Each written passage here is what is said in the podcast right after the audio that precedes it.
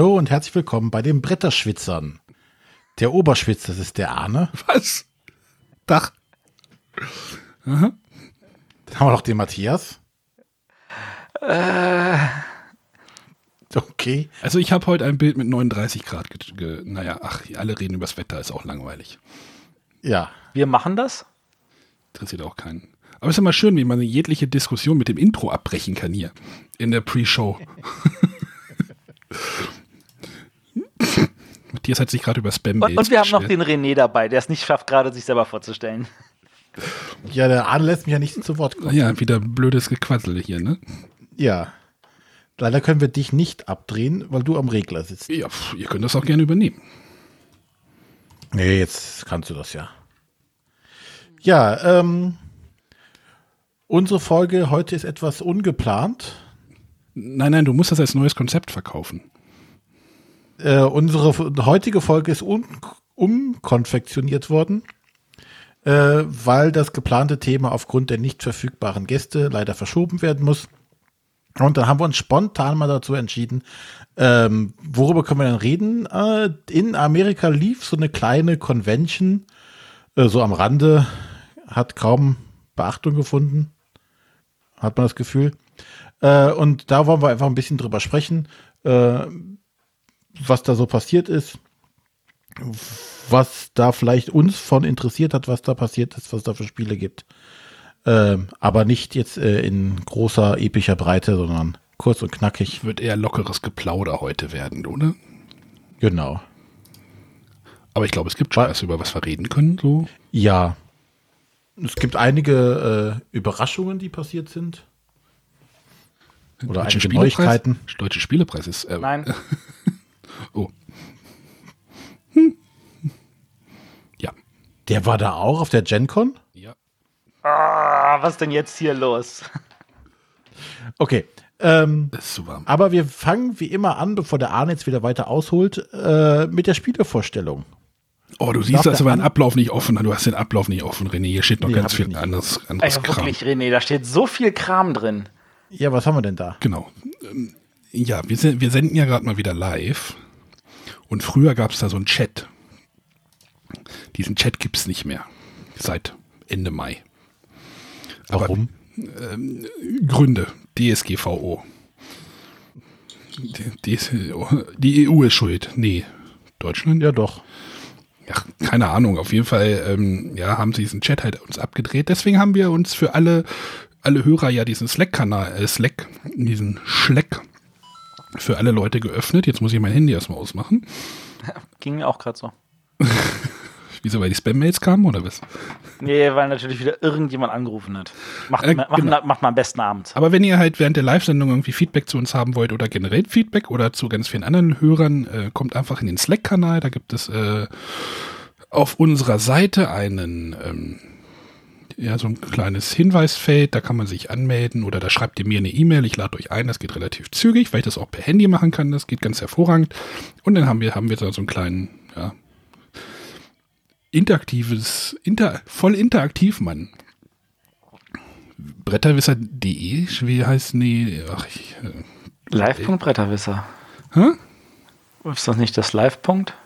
Bretterwisser.de-Slack wahrscheinlich, ne? René, wie hast du das genannt? Ja. Nee, mitmachen, glaube ich, oder? Slack. Achso, Boah, die e wir sind so durch den Wind. die erste Folge nach der Sommerpause.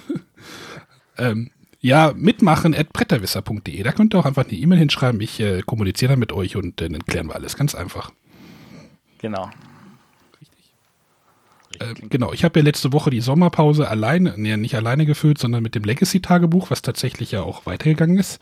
Äh, scheint ganz gut anzukommen. wenn ihr hören wollt, wie die Emotionen hochkochen, nachdem man irgendwie zum x-ten Mal verloren hat. Das nächste Tagebuch dieser Legacy-Reihe, also wo ich halt mit Anja und Chris ähm, und meiner Freundin halt auch noch, die spielt auch noch mit, aber die podcastet nicht mit, aber wir kämpfen uns ja durch Pandemic Legacy Season 1 gerade durch. Ähm, genau, da haben wir auch schon das nächste Segment schon, das ist schon im Kasten.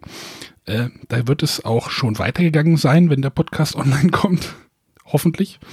Äh, wie das denn aussieht, äh, weiß ich noch nicht. Aber das soll jetzt so regel, das, da hoffen wir, dass jetzt so eine Regelmäßigkeit reinkommt. Und ähm, ja, ihr daran viel Spaß habt. Also das erste Feedback war ja sehr positiv. Oder das zweite. Natürlich ist das alles ganze Ding voller Spoiler. Also wer das nicht gespielt hat, sollte sich das vielleicht nicht anhören. Aber ich verstehe jetzt langsam den Reiz dieser, woher dieser ganze Hype kommt von diesem Legacy. Also es eröffnet sich mir gerade alles so ein bisschen mehr.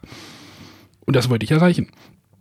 Ja, und das Traurige ist dabei, also zumindest jetzt aus meiner Legacy-Erfahrung ist, ist du hast jetzt schon den, Höhe, du hast den Höhepunkt schon erreicht. Oder du könntest mit, den, mit, Pandemie 2 noch den Höhepunkt erreichen, aber danach äh, kommt erstmal lange nichts. Ich wollte gerade sagen, also tatsächlich, also Pandemie 2 ist tatsächlich der Höhepunkt, Pandemie 1 ist der richtige Aufbau zu dem Höhepunkt und danach ist tatsächlich erstmal eine Durststrecke. Ja, bis ich mit Pandemie 2 durch bin, ist dann Pandemie 3 auch wahrscheinlich da und dann. Äh das kann natürlich sein. Das hoffen wir. Das ist ein guter Plan. Nee, aber unten anfangen will man ja auch nicht, oder? Nee, aber äh, deine Erwartungshaltung nur steigen und äh, zumindest meine konnten nicht erfüllt werden. Ja, ist das, das, ist das ein generelles Problem jetzt von diesen ganzen anderen Legacy-Spielen, dass die sich immer jetzt irgendwie mit äh, Pandemie äh, messen müssen? Ihr müssen so, ja. Ist aber kein Problem. Das ist die Herausforderung, die die Leute meistern müssen.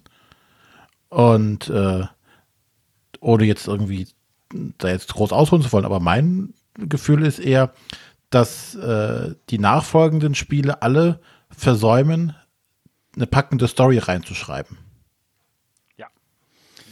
Das ist das Hauptproblem der bisherigen anderen Legacy-Spiele, die ich so gespielt habe, dass die, die Mechanismen alle nett und gut und schön und funktionieren auch alle prima, aber du sitzt da und denkst, ja, hm. Ja, aber ich, ich glaube halt, dieses, diese, wirklich dieser geniale Move ist halt einfach erstmal auf dieses bestehende System sich draufzusetzen. Nee, ich glaube, das ist kein Systemproblem, es ist ein reines Storyproblem. Bei Pandemie sitzt du da, hast die Partie zu Ende gespielt und denkst du, scheiße, es ist drei Uhr nachts, aber ich will jetzt wissen, wie das weitergeht. Ja. Und bei anderen Spielen denkst du, so, 9 Uhr. Sollen wir noch ein? Boah, geht so, machen wir mal. Ne? Also die Story ist das geniale Element einfach bei äh, Pandemic Legacy einfach. Aus meiner und Story-getriebenen Sicht. Aber naja, mechanisch genau. passiert da ja auch, passieren da ja auch spannende Dinge. Ja, die, die passieren ja bei den anderen auch. Ja, wie gesagt, ich habe ja noch keins durch. Ja. Deswegen Aber das, dieses Tagebuch. Wir können da mal, glaube ich, eine eigene Episode zu machen. Zu Legacy 1 oder generell Legacy? Generell Legacy spielen. Ja, ich. Äh, wo, der, wo der Weg dahin führt. Wo er unserer Meinung nach hinführen sollte oder vielleicht auch könnte. Ähm, ich glaube tatsächlich, die meisten sehen Legacy tatsächlich zu sehr in einer Seite und ähm, der Begriff ist inzwischen zu sehr festgesetzt. Also. Da können wir jetzt, gleich schon mal kurz nochmal vorgreifen auf diese GenCon. Da gab's, du, du sagst ja, wollen wir kurz mal in dieser Code Legacy-Diskussion bleiben oder wollen wir das? Äh, ja, lass uns das ruhig machen. Du, du sagst ja, es bewegt sich so in einer Seite. Es, es ist ja, ja, die, die Spiele sind ja schon irgendwie alle so ein bisschen, ja, in diesem Kennerbereich unterwegs. Und jetzt wurde ja auf der GenCon äh, dieses Machikoro Legacy angekündigt. Das, das finde ich jetzt zum Beispiel auch sehr spannend, was damit passiert. Ja, ob also äh, ob der Markt man muss noch nicht mal so weit gucken. Ich meine, es ist äh, hier ähm, Korax bringt ja auch äh, ihr, ähm, ihr, ihr Stichspiel Heroes. in der Legacy-Version. Das Half-Pint Heroes. Half-Pint Heroes, ja. Also äh, dann, dann hier äh, One Week äh, Ultimate Werwolf. Also weißt du, da gibt es dann auch so, so, so ein Ultimate Werwolf-Version von Ted Alsbach. Ähm, da passiert gerade richtig viel irgendwie, was da kommt. Und ähm, die Leute sehen halt auf der einen Seite nur das große Pandemic Legacy, was wirklich grandios wie ein Leuchtturm dasteht, und sehen dann andere Legacy-Spiele, die gefühlt anscheinend sich genau in diese Richtung aufmachen wollen und daran scheitern, was jetzt, was man, also mehr oder weniger, manche erfüllen natürlich trotzdem ihren Spaß auf ihre Art und Weise, aber ähm, sie tun es halt jetzt vielleicht nicht so in der Art, wie sie, wie die Leute es erwarten, nachdem sie Pandemic Legacy gespielt haben. Und äh, dann gibt es jetzt aber ganz viele Spiele, die sagen, wir mögen diesen Legacy-Ansatz. Wir wollen, dass die Leute das Gefühl haben, sie machen tatsächlich ihr eigenes, für sich persönliches Spiel ohne dass es eine Geschichte erzählen muss, ohne dass es dieses, jenes, sonstiges sein, sondern wir, das wird einfach nur individuell. Du hast dann dein individuelles Spiel. Und das ist das, was Legacy sein will. Und das ist schwierig in die Leute zu vermitteln, weil die genau sagen, da ist dieses eine Spiel. Ähm, ich mache ich mach mal einen anderen Vergleich. Der Friedemann Friese hat da dieses Funkenschlag gemacht. Und alle Welt hat gesagt, boah, geil, was bringt denn der Friedemann noch raus? Und der Friedemann sagt, ich, ich mache, das Funkenschlag war das eine Spiel, das ich mal so gemacht habe. Ansonsten mache ich ganz andere Spiele, sowas wie ähm, äh, Futter Night und äh, äh, ähnliche Sachen. Also so, so eher so viel, viel einfachere Spiele. Und Leute so, ja, aber mach noch einen Funkenschlag. Und jedes Jahr gehen da ganz viele Leute zu einem Stand und erwarten, dass er wieder einen Funkenschlag abliefert und das tut er halt nicht. Und äh, von da aus gesehen, ähm, glaube ich, müssen die, die Leute einfach von selber dann irgendwann merken, okay, es, es muss halt auch andere Legacy-Versionen geben und man muss Legacy anders betrachten. Und das, das ist überhaupt noch nicht ausgereizt, was man mit Legacy alles machen kann, ohne dass es eine Geschichte erzählt, ohne dass es einfach nur ein, äh, du machst zwölfmal dasselbe und klebst ein paar Aufkleber sein muss. Ja, es ist wahrscheinlich so das Gleiche, was halt einfach mit diesen Deckbauern halt auch passiert ist, so, ne? So als Analogie vor, wenn war, wenn war Dominion 2010, 9, ähm, wahrscheinlich macht das, das Legacy-Genre auch einfach so die gleiche Evolution da irgendwie durch. Ich meine, Deckbauer gibt es jetzt auf so viele verschiedene Weisen. Wir kommen auch gleich noch zu einem. Ähm, und die machen alle irgendwie was anderes. Aber am Anfang gab es halt, ähm, da kommen wir im Rückblick dann auch noch zu, ähm, ja, da wurden sie als Dominion-Klone verschrien, die Spiele. Ja, genau. aber ich sehe bei, bei den Legacy-Spielen aktuell eher das Gefühl, äh, es geht nur darauf, dass du äh, 20 verschiedene Sachen hast, die du auspacken kannst im Laufe des Spiels. Ähm, aber äh, das erzeugt keine Spannung und das erzeugt nicht das Gefühl, dass ich jetzt bei dem Spiel da dranbleiben möchte. Dass ich äh, die Zeit investiere, weiß ich nicht, 10, 15, 20 Partien an einem Spiel zu hängen, äh, um dann zu sagen, so, oh, das, äh, das war jetzt aber wirklich äh, eine Sache, die hat mich gefesselt, wo ich weiterspielen wollte. Und das erreichst du nicht halt durch das Sticker aufkleben. Das Machikoro soll auch deutlich kürzer sein, habe ich gelesen, ge gelesen. Kann das sein? Irgendwie zehn Partien oder sowas? Ja, es könnte sein. Bis man dann durch ist, das ist natürlich dann schon mal aber es klingt ja erstmal so, als käme dann bei dem Spiel würde es sein so, du startest mit einer einfachen Variante und nach und nach ergeben sich neue Regeln, neue Karten oder irgendwas kommt hinzu, bis du nach diesen Partien hast, okay, jetzt hast du da dein Spiel fertig gebaut. Dein Machikoro. Ja. Und dann spielst du danach das weiter. Nie wieder. Aber, aber René, auch da wieder von trennen, weil das Half Pentirus zum Beispiel hat kein, du spielst so und so viele Partien, sondern es hat, hey, hier hast du Aufkleber, individualisier dir dein Spiel und das war's. Und das spielst du dann so oft, wie du willst. Wenn du mal wieder Lust hast zu spielen, dann kannst du die Aufkleber rausholen und kannst mit den Aufklebern spielen. Du kannst es auch ohne machen. Du kannst die Aufkleber sogar wieder abmachen. Ja, das also kannst also soll, du natürlich, soll so aber du kannst auch einfach drauflassen fürs nächste Spiel. Du kannst dann noch zusätzliche Aufkleber hinterher bappen. Ähm, das ist einfach an der Stelle komplett individuell und das, das, das will gar nicht, dass du es mindestens so und so oft spielst. Das kannst du das einmal gespielt haben und sagen, ja, das war schön. Und dann einfach beim nächsten Mal dann wieder ohne Aufkleber spielen oder, oder die Aufkleber einfach dran lassen und so spielen. Ähm, weil Legacy an der Stelle einfach sagt, Hauptsache individuell. Ohne so und so viel Partien, so und so viel Geschichte, so und so viel irgendwas. Also, ja, aber macht das dann, bringt das was? Hat das Warum nicht? Natürlich. Vielleicht, also, vielleicht sollten wir das Ganze, vielleicht sollten wir die ganze Sendung in, in eine, äh, die ganze Diskussion in eine separate Sendung ja. verschieben. Die wir wahrscheinlich auch machen. besser vorbereiten. Ja, halt auch mal so einen ganzen Rundumschlag über den Legacy. Wo, wo kommt es her? Wo will es hin? So, ne? Oder hatten wir es nicht schon? Nee, ne? Also, was ich nur sagen will, ist, dass ich glaube, dass da tatsächlich deutlich mehr möglich ist. Und wenn wir den Vergleich zu Dominion jetzt äh, nochmal nehmen, am Anfang waren das alles gefühlte Dominion-Klone. Inzwischen gibt es etliche Spiele, die haben Deckbauelemente wie Dominion, ohne dass sie auch nur annähernd wie Dominion sind. Zum Beispiel Great Western Trail, was auch ein Deckbauelement enthält. Ja. Ja, damit vielleicht müssen wir uns, diese Diskussion war jetzt nicht geplant. Dann lassen wir uns auf eine spätere Folge verschieben. Ja, ich glaube, da, da könnte man nochmal hindiskutieren. Aber vielleicht sollten wir da. Ich glaube, da sehen wir auch, glaube ich, oder haben wir genügend Potenzial, das auch unterschiedlich zu sehen, stellenweise. Ja, da müsste ich aber mit, der, mit wenigstens der, der, der Staffel 1 wenigstens mal durch sein, oder? Ja, dann machen wir das ja. doch, wenn deine Staffel 1 durch hast. Das klingt nach einem guten Plan. Also gib Gas. Äh, wie gesagt, morgen Abend mal gucken. Das Problem ja, ist halt. Genau, morgen Abend gleich durchbingen. Ja, genau. Weil ja auch äh, Leute um äh, 6 Uhr auf der Arbeit stehen müssen. Ja, dann müsst ihr nur rechtzeitig anfangen. Ja, weil auch, Nein, äh, weil auch Leute erst um 7 Uhr von der Arbeit kommen. Also können ja von sieben bis sechs spielen. Ich wollte gerade sagen. Also, Ja, ja, ja.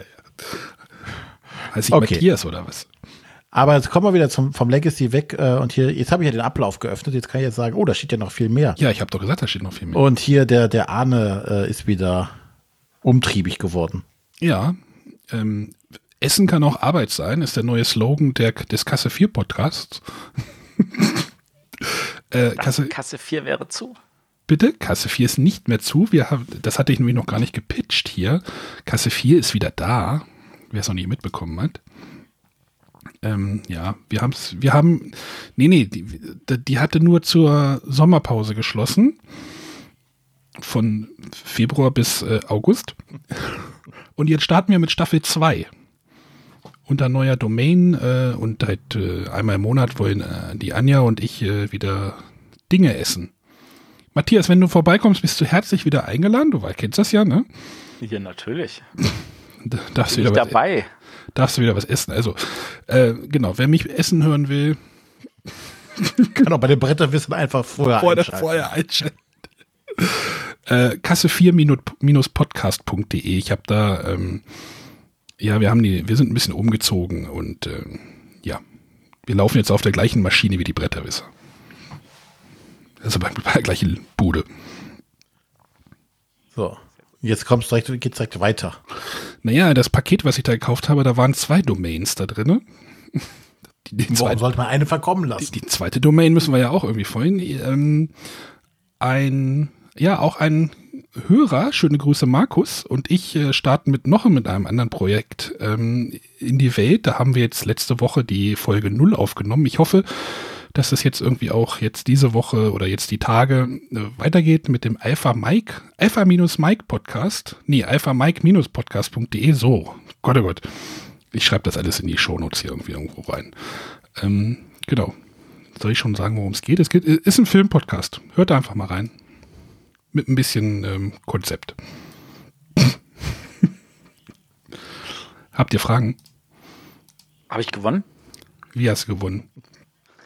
Nein, also da, da, da, da quatschen der, der äh, Markus und ich so ein bisschen über ein Genre von Filmen und auch nur über das eine Genre. Also ihr seht, der Arne hat noch mehr Mitteilungsbedürfnis und kommt hier einfach nicht dazu zum Reden. Nee, da muss ich mir jetzt ja andere mit Podcaster suchen. Nein, diese, diese Podcast, diese beiden Projekte sind halt auch auf monatliche Erscheinungen ähm, angesetzt. Das ist denn, das geht denn. Glaube ich. Ist ja nicht so, Matthias, du hast auch zwei Podcasts, so. Ja, und der eine, er kommt irgendwie alle drei oder vier Monate. Also, hm, Ja, siehst du, man muss halt seine Prioritäten setzen. René, was macht denn dein zweites Projekt? Ähm, welches von den vielen? Ach so, ich hab, oh, du hast bin mehrere dabei. zweite Projekte. Cool.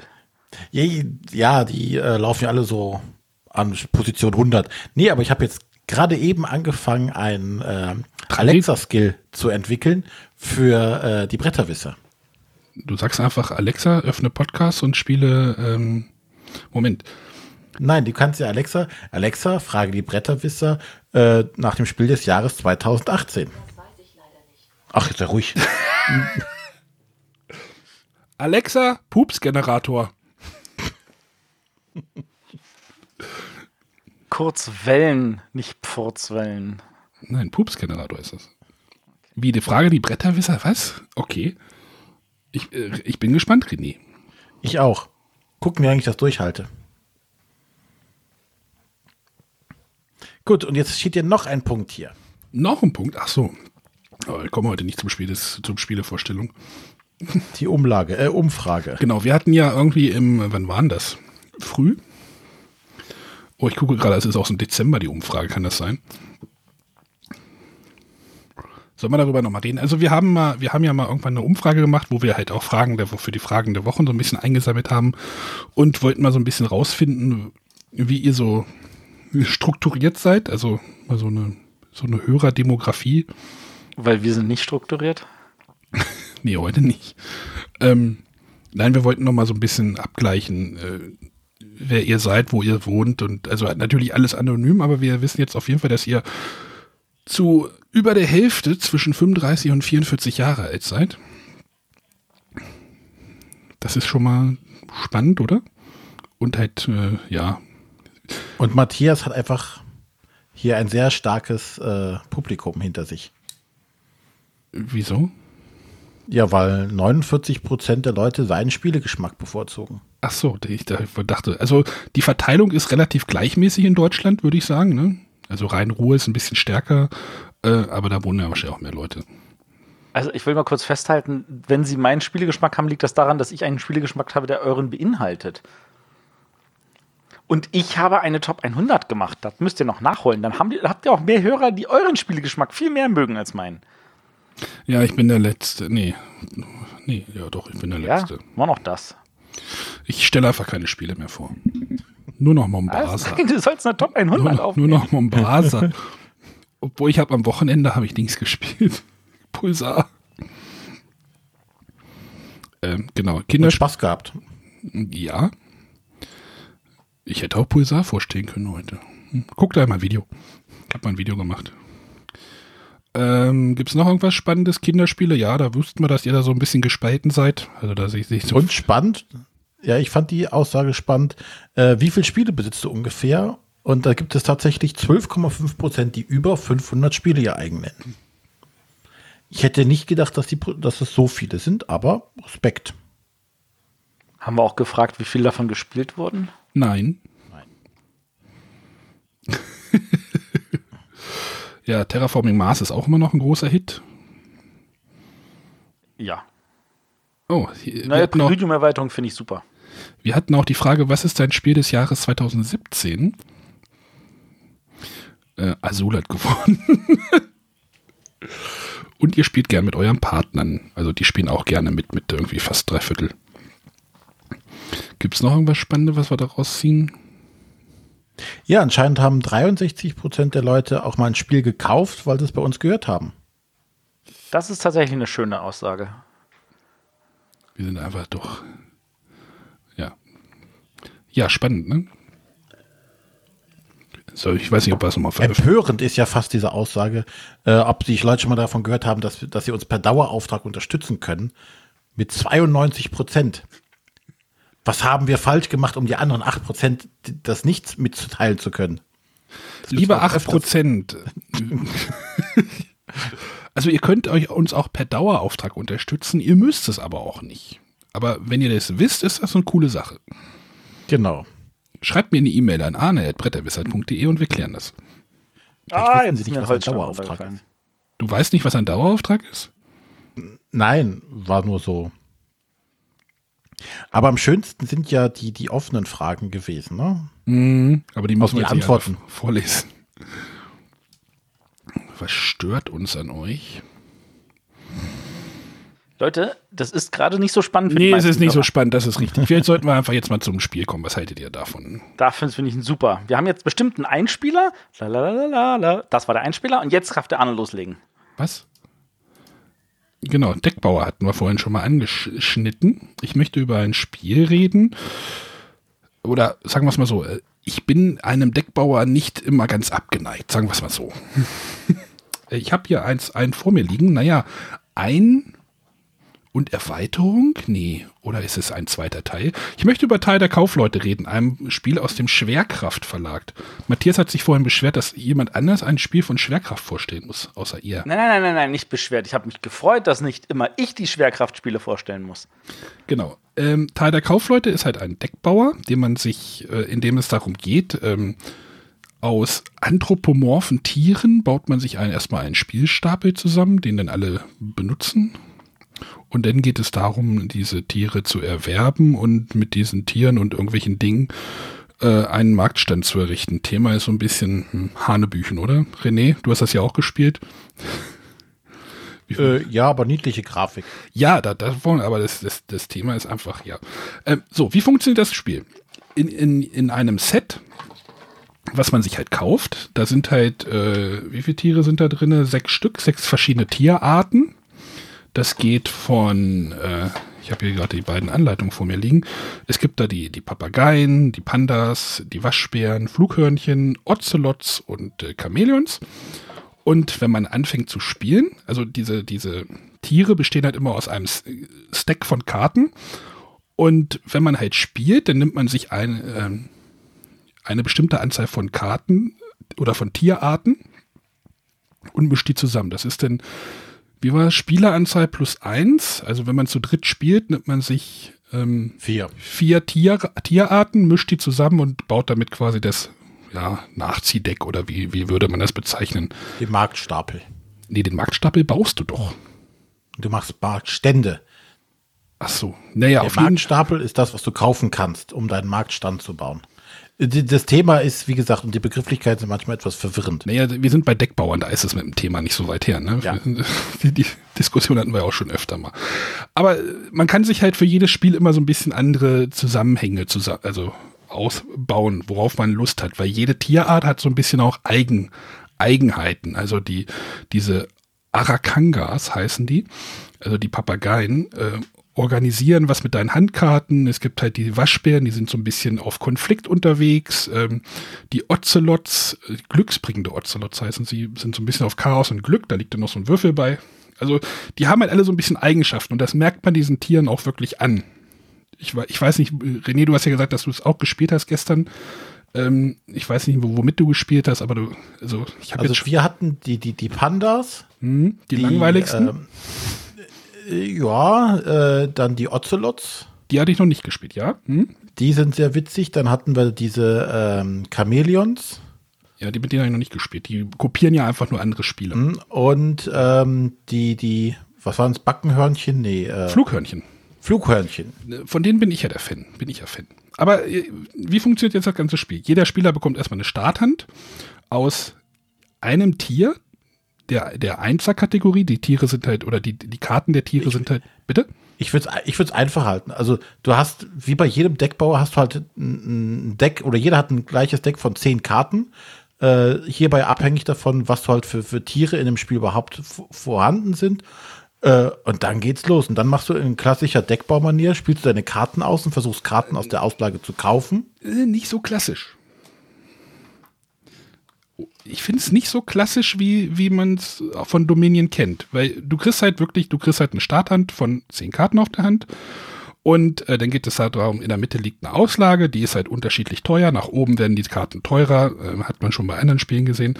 Ähm, du kannst halt Karten kaufen. Das, das Schöne ist, was eine Karte kostet, steht da direkt drauf. Und was eine Karte wert hat, ist der gleiche, ist der gleiche Wert. Verstehst du? Mhm. Also die Zahl oben links ist halt, was es kostet. Und auch was, wenn man sie zum Kaufen benutzt, ist es der gleiche Wert. Also da muss man nicht groß umdenken. Äh, dieser, dieser, dieser Auslage ist halt nach oben noch gestaffelt. Die hinteren Karten werden halt teurer, deswegen addiert sich das halt nochmal mit drauf. Aber die Werte der Karten sind, da, da gibt es nicht noch äh, wie bei Dominion so, ein Silber kostet irgendwie drei Geld. Oder wie war das? Keine Ahnung, ist denn, ach, was weiß ich. Ähm, aber um halt jetzt eine Karte zu kaufen, bezahlst du einfach den Wert und nimmst diese Karte, die du kaufst, legst du nicht auf deinen Ablagestapel, sondern nimmst die gleich auf die Hand. Das ist ein Unterschied. Und du schmeißt auch nicht nach der, nach der, wenn du fertig bist, schmeißt du auch nicht alle Karten ab, sondern du ziehst einfach nur auf eine bestimmte Anzahl wieder auf, auf fünf normalerweise. Da gibt es dann auch noch wieder Modifikationen. Aber das ist halt so ein bisschen anders. Macht im späteren Spielverlauf aber durchaus Sinn, dass man das so macht, weil man dann mehr Kontrolle hat. Darauf wollte ich nur hinaus. Äh, ja, natürlich unterscheidet, aber grundsätzlich ist es halt schon, was du halt in einem Deckbauer machst. Ne? Du kaufst Karten, um dein Deck zu manipulieren. Äh, ich glaube, den, den spannendsten Teil finde ich halt eher, dass du, wie gesagt, ähm, du wirfst nicht wie bei den anderen Deckbauern deine komplette Kartenhand am Rund Ende der Runde ab, sondern behältst du die Karten, die du nicht benutzt hast. Und ähm, du hast hier halt ähm, zusätzlich noch so passive Fähigkeiten. Du hast nicht nur Fähigkeiten, die du mit ausspielst und dann äh, passiert irgendeine Aktion, sondern auch die Karten, die du auf der Hand hast, die eine passive Fähigkeit haben, die kannst du halt einfach nutzen oder die sind einfach aktiv im Spiel und äh, verändern dann das Spiel zum Beispiel. Also zum Beispiel gibt es so, eine, so, so ein, diese Chamäleons, ähm, die imitieren, also kopieren quasi eine der schon ausliegenden Karten. Sprich, du hast die Karte auf der Hand, das ist eine ganz billige Karte, die den Wert von 1 hat. Und da liegt in der, der Auslage liegt aber eine Karte vorne, die hat den Wert 5. Also kannst du sagen, oh, die, dieser, dieses Chamäleon eigentlich mit einem Wert von 1 hat jetzt den Wert 5 und damit kann ich dann was kaufen. Genau. Kannst du damit auch Stände bauen? Ja. Äh, genau. Wir, wir, wir reden gerade, worum geht es überhaupt? Also erstmal, ja, es geht halt darum, ähm, ja, wollen wir, ja, auf jeden Fall, wenn du eine Karte kaufst, ist das eine Art von Aktion, du, aber manche Karten sind auch Aktionskarten. Da ist dann so eine, die heißen dann Technik. Da kannst du halt Dinge tun. Ähm, normalerweise ist dann auch dein Zug beendet, aber du kannst auch noch weitere. Ähm, also du kannst halt Karten einsetzen zum Kaufen oder halt als Technik benutzen. Und dann geht es darum, Ziel des Spiels, worauf man halt hinarbeiten will, da, da sollten wir vielleicht nochmal drüber reden. Es geht dann darum, einen, wie heißt, wie heißt es jetzt? Marktstand heißt es richtig? Äh, Marktstapel irgendwie. Stapel, was weiß ich. Also du willst einfach äh, einen Stand von, äh, oder du willst halt einfach äh, Karten aussortieren aus deinem Deck und zwar aufsteigend. Also die, der erste, die erste Karte, die du halt legst, ist eine 1. Die zweite, das muss dann halt die Summe 2 ergeben. Normalerweise müssen die, es gibt halt Karten, die hätten den Wert 2 haben. Äh, es gibt halt auch Karten, die den Wert 3 hatten. Es geht halt, du brauchst, willst am Ende 8 Karten oder 8 Stapel vor dir liegen haben. Acht Marktstände in aufsteigender Reihenfolge. Du musst auch tatsächlich mit dem ersten beginnen. Sag, genau. Äh, ich möchte, möchte einen Marktstand bauen. Wenn du noch keinen hast, musst du einen Einser-Marktstand bauen. Wenn du schon fünf hast, musst du den Sechser-Marktstand bauen. Sprich, du musst Karten im Wert von insgesamt sechs, aber auch Minimum und Maximum sechs, muss also exakt sechs sein, darf nicht mehr, nicht weniger sein. So, und der Witz ist natürlich, es gibt nur Karten, die den Wert 5 haben. Das heißt, du musst irgendwann zusammenstückeln. Die müssen dann die gleiche, im Normalfall müssen die die gleiche Farbe haben, sagen wir es mal so. Da gibt es halt auch wieder Variationen. Aber du kannst halt eine, irgendwie zwei Vieren hinlegen und hast halt einen Achter Stapel dann am Ende gebaut. Aber diese Karten, die du halt in diesen Marktstapel reinlegst oder in diesen Marktstapel äh, verbaust, die sind halt aus deinem Deck raus. Es gibt halt Karten, ähm, die, die, ähm, die Waschbären hatten das, äh, da gibt es halt eine Karte, die heißt fauliges Brot oder sowas. Da kannst du halt, wenn du die als Technik spielst, kannst du in einen von deinen Ramschkarten, also von deinem Müll, dem Gegner hinlegen. Irgendwann hast du aber deinen ganzen Müll aus deinem Deck raus, dann brauchst du die Karte nicht mehr, dann kannst du die für was anderes einsetzen. Das ist halt ein spannender Mechanismus, weil man damit anfängt, äh, welche Karte brauche ich nicht mehr, hebe ich mir die guten Fünferkarten noch auf, um erstmal ein bisschen noch was einzukaufen und solche Sachen. Das sind, das sind so diese Mechanismen, die in diesem Spiel abgehen. Ja, und, und spannend ist es halt, äh, was uns erstmal so in Schützen gebracht hast, du hast halt, wie gesagt, viele, viele Zufallselemente auch mit dabei. Ähm, aber auch zum Beispiel, was ich eben hatte, diesen, diesen äh, Typen, der Karten kopieren kann. Und sprich, ich kann halt mit einer Einserkarte kopiere ich eine Fünferkarte und sagt, okay, das ist jetzt mein Fünfer-Marktstand. Ähm, aber nachher liegt halt wirklich nur diese Einserkarte da. Also das ist dann manchmal etwas verwirrend, so, oh, darf ich das? Äh, wie mache ich das denn jetzt? Ähm, aber ja, da gibt es, glaube ich, viel zu entdecken und einfach durch die ganzen unterschiedlichen Tiere und Kombinationsmöglichkeiten sehr, sehr, sehr, sehr, sehr viel Variationsmöglichkeiten. Also ich habe es jetzt ein paar Mal gespielt und diese Tiere verändern das Spiel dann wirklich schon mehr äh, merklich. Also wir hatten dann wirklich mit diesem Flughörnchen gespielt, da ist, wird dann der, der Ramsch oder der Müll auf deiner Hand. Du kannst dann diesen Müll zusammen mit einem, einer Tierkarte äh, in einen Marktstand verbauen. Das heißt, erstmal sortierst du was raus und dann aus deinem Deck und dann ist das, das ist halt spannend und mit diesen ganzen, diese ganzen Möglichkeiten da irgendwie rauszu, rauszutüfteln. Also wir hatten jetzt auch eine Partie, die war da irgendwie Waschbären und äh, manche Tiere sind nicht ganz so spannend, so auf den ersten Eindruck. Ähm, und es gibt halt insgesamt ähm, ja, in einem Set, das ist also eine Schachtel, das ist so eine, was ist denn das für eine Größe? So eine halbe Machikoro-Schachtel von der Höhe, also eine relativ kompakte Schachtel, die aber auch gut gefüllt ist. Ähm, sind halt sechs Tiere drin. Es gibt auch noch eine Promo-Karte. Die habe ich mir auch besorgt. Ähm, die Biber. Und es gibt halt sogar noch einen zweiten Teil, oder es halt, ja, es steht halt eine 2 drauf, also Teil der Kaufleute Teil 2. Ähm, da sind halt nochmal sechs Tiere drei, dabei und äh, ich habe jetzt bei Twitter gesehen, es wurden noch mehr ähm, Tiere angekündigt, die wohl auch auf Deutsch dann kommen werden und äh, ich glaube, da werde ich, muss ich, muss ich irgendwie am Ball bleiben. Das macht irgendwie neugierig. Ist halt so ein locker kleines Kartenspiel. Das ist auch irgendwie in 20 Minuten ist das auch gespielt. Und das finde ich eigentlich ganz nett. Ach, das erste ist die Gilde der außergewöhnlichen Händler und Teil 2 ist die Ära der Handelsmeister. Die sind aber Also- beide separat spielbar. Uns hat das gestern auch sehr, sehr viel Spaß gemacht. Äh, Es war halt auch sehr schnell zugänglich. Du hast wirklich ähm, ganz kurz erklärt, worum es ging. Und dann war jedem, der schon mal einen Deckbau gespielt hat, sowieso sofort klar. Aber ich denke auch, dass das äh, nicht erfahrenen Deckbauspielern relativ einfach zu erklären ist, was sie jetzt machen müssen. Und es ist halt sehr niedlich. Genau, die Grafik, äh, ja, äh, ein Kumpel von mir hat das mitgebracht und dann hingelegt und da wusste ich sofort, okay, meine Frau möchte das auch spielen. Ja, also ich An fand dieser Stelle möchte ich nochmal betonen, wir hatten auch ein zweites Spiel zur Auswahl, Sagrada. Es ist nicht spielbar für mich. Oh. Punkt. Uh, Das wollte ich ausprobieren, kann ich aber nicht spielen. also so gar nicht? Nein, aufgrund der Würfelfarben. Ja, die Frage ist, wie man es halt, äh, ja, Ich kann blau und, und lila die Würfel nicht auseinanderhalten. Und das ist ganz doof. ja, ist bei dem Spiel ist das, glaube ich, doof, ja. Ja, äh, ja egal. Wir sind bei äh, Tal der Kaufleute. Über Sagrada könnte ich auch noch was erzählen, aber ich kann spielen. Ja, also Teil der Kaufleute von mir, also ich, ich, ich mag das. Ähm, ist jetzt auch kein große irgendwie Investment gewesen. Ähm, kann man sich auf jeden Fall anschauen, wenn man für Deckbauer einen Zugang hat, die halt doch nochmal wieder was anderes machen. Ähm, dieses Karten aus dem Deck wieder rausnehmen, das gab es ja schon bei Teil der Könige von, von Pegasus war das, glaube ich. Ähm, das hatte mir irgendwie damals nicht so ganz zugesagt, aber das hier finde ich irgendwie ein bisschen zugänglicher und äh, ich habe schon Spaß gehabt damit. Matthias, hast du noch irgendwas zu sagen? Du sagst gar nichts. Och, ich höre euch ganz gebannt zu, weil ich meine, ich habe das Spiel ja leider nicht gespielt, deswegen kann ich dazu nicht so viel sagen. Aber äh, ja, Sagrada, Farbprobleme kann ich nachvollziehen. Tut mir natürlich an der Stelle leid für ähm, farblich behinderte Menschen. Farblich eingeschränkte Menschen. Ach so. Oder wie sagt man das?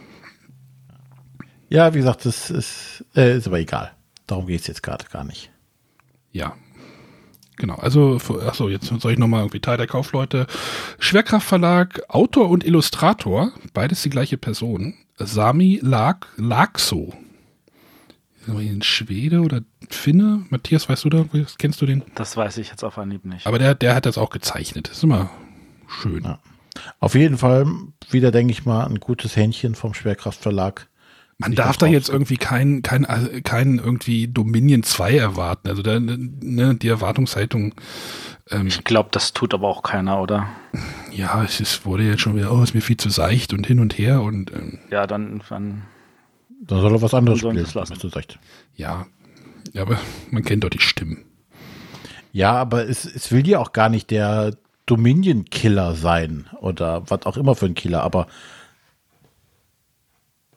es ist halt einfach ein nettes kleines Deckbauspiel. Ja, ich finde es halt spannend, wenn da jetzt wirklich noch ein drittes Set dazu kommt, denn es, äh, ich muss mir da auch noch mal eine, eine äh, Storage-Lösung irgendwie überlegen. Äh, Ich hätte die gerne irgendwie aus, zwei, aus den zwei Schachteln raus, sondern in, alles in einer. Da muss ich mal gucken, wie ich das mache. Was ausdrucken.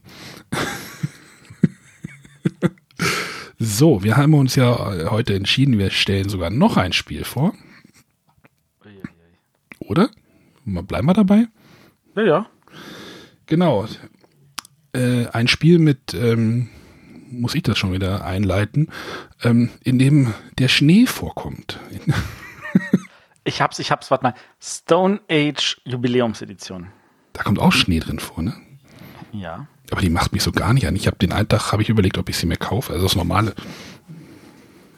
Ja, aber stell erst mal dein Spiel. Genau. Äh, ich möchte über ein Spiel reden, in dem es darum, in, dem es darum geht, äh, dass die Blumen sich über eine Schneedecke, äh, naja, der Schnee schmilzt und die Blumenwiese äh, erblüht äh, in der Landschaft. Ähm, ich möchte über das Spiel Spring Meadow reden. Der Nummer drei der Puzzle-Trilogie von Uwe Rosenberg. Auf der Schachtel prangt, also auf dem Schachtelrücken prangt doch eine Nummer drei drauf. Auf dem Cottage Garden glaube ich nicht. Äh, in, nur im ersten Print nicht. Ab dem zweiten Print stand, pr- äh, prangt da auch eine Eins. Ach so, deswegen steht es auf meinem nicht drauf. Okay. Ähm, Spring Meadow wurde jetzt ja auf der BerlinCon, ja, wie nennt man das, Soft Launch oder sowas? Ist das jetzt offiziell schon erhältlich oder war das jetzt so? Ja, das ist schon offiziell erhältlich. Das kannst du ruhig Launch nennen. Achso, Weil okay. BerlinCon und GenCon waren gerade mal eine Woche auseinander. Okay, also äh, ja, das ist halt der der dritte Teil dieser, dieser Reihe, also nach Cottage Garden und Indian Summer, ist jetzt dieses Spring Meadow erschienen. Und Spring Meadow ist jetzt so die Kreuzung der beiden anderen Spiele, hatte ich so ein bisschen das Gefühl. Es bedient sich nämlich Mechanismen aus beiden Spielen und macht nochmal wieder was eigenes, eigenes daraus. Äh, worum geht's? Ähm, in Spring Meadow ähm, geht es darum, dass ihr einen Plan vor euch habt, ja, kennt ihr von den anderen Spielen auch, und ihr müsst diesen Plan ähm, von unten nach oben oder von rechts nach links, das ist egal, wie man es halt hinlegt, ähm, bepuzzeln. Also ihr habt ja dieser Plan, der hat halt irgendwie, keine Ahnung, äh, zehn, der ist zehn Reihen breit und dann halt nach oben oder nee, zehn Kästchen breit und dann geht es darum, äh, dass ihr halt Puzzleteile nehmt, die in einer Auslage liegen, in einer sehr schönen topografischen Kartenauslage. eine, eine 5x5 Auslage und ihr habt halt so einen, so einen Wander, so einen Anzeiger, der halt zeigt irgendwie, welche Reihe gerade aktiv ist. Und aus dieser Reihe, die gerade aktiv ist, dürft ihr euch ein Puzzleteil nehmen. Diese Puzzleteile haben, äh, ich nenne es mal, ja, Tetris Extreme äh, Maße, also verschiedene Größen, verschiedene Formen, aber halt alles immer so ein bisschen, ich nenne es einfach mal Tetris. Aber wer die anderen Spiele halt kennt, der weiß schon, wie diese Teile aussehen. Hier ist es aber so, dass diese Teile halt ebenfalls wie bei Indian Summer Löcher haben.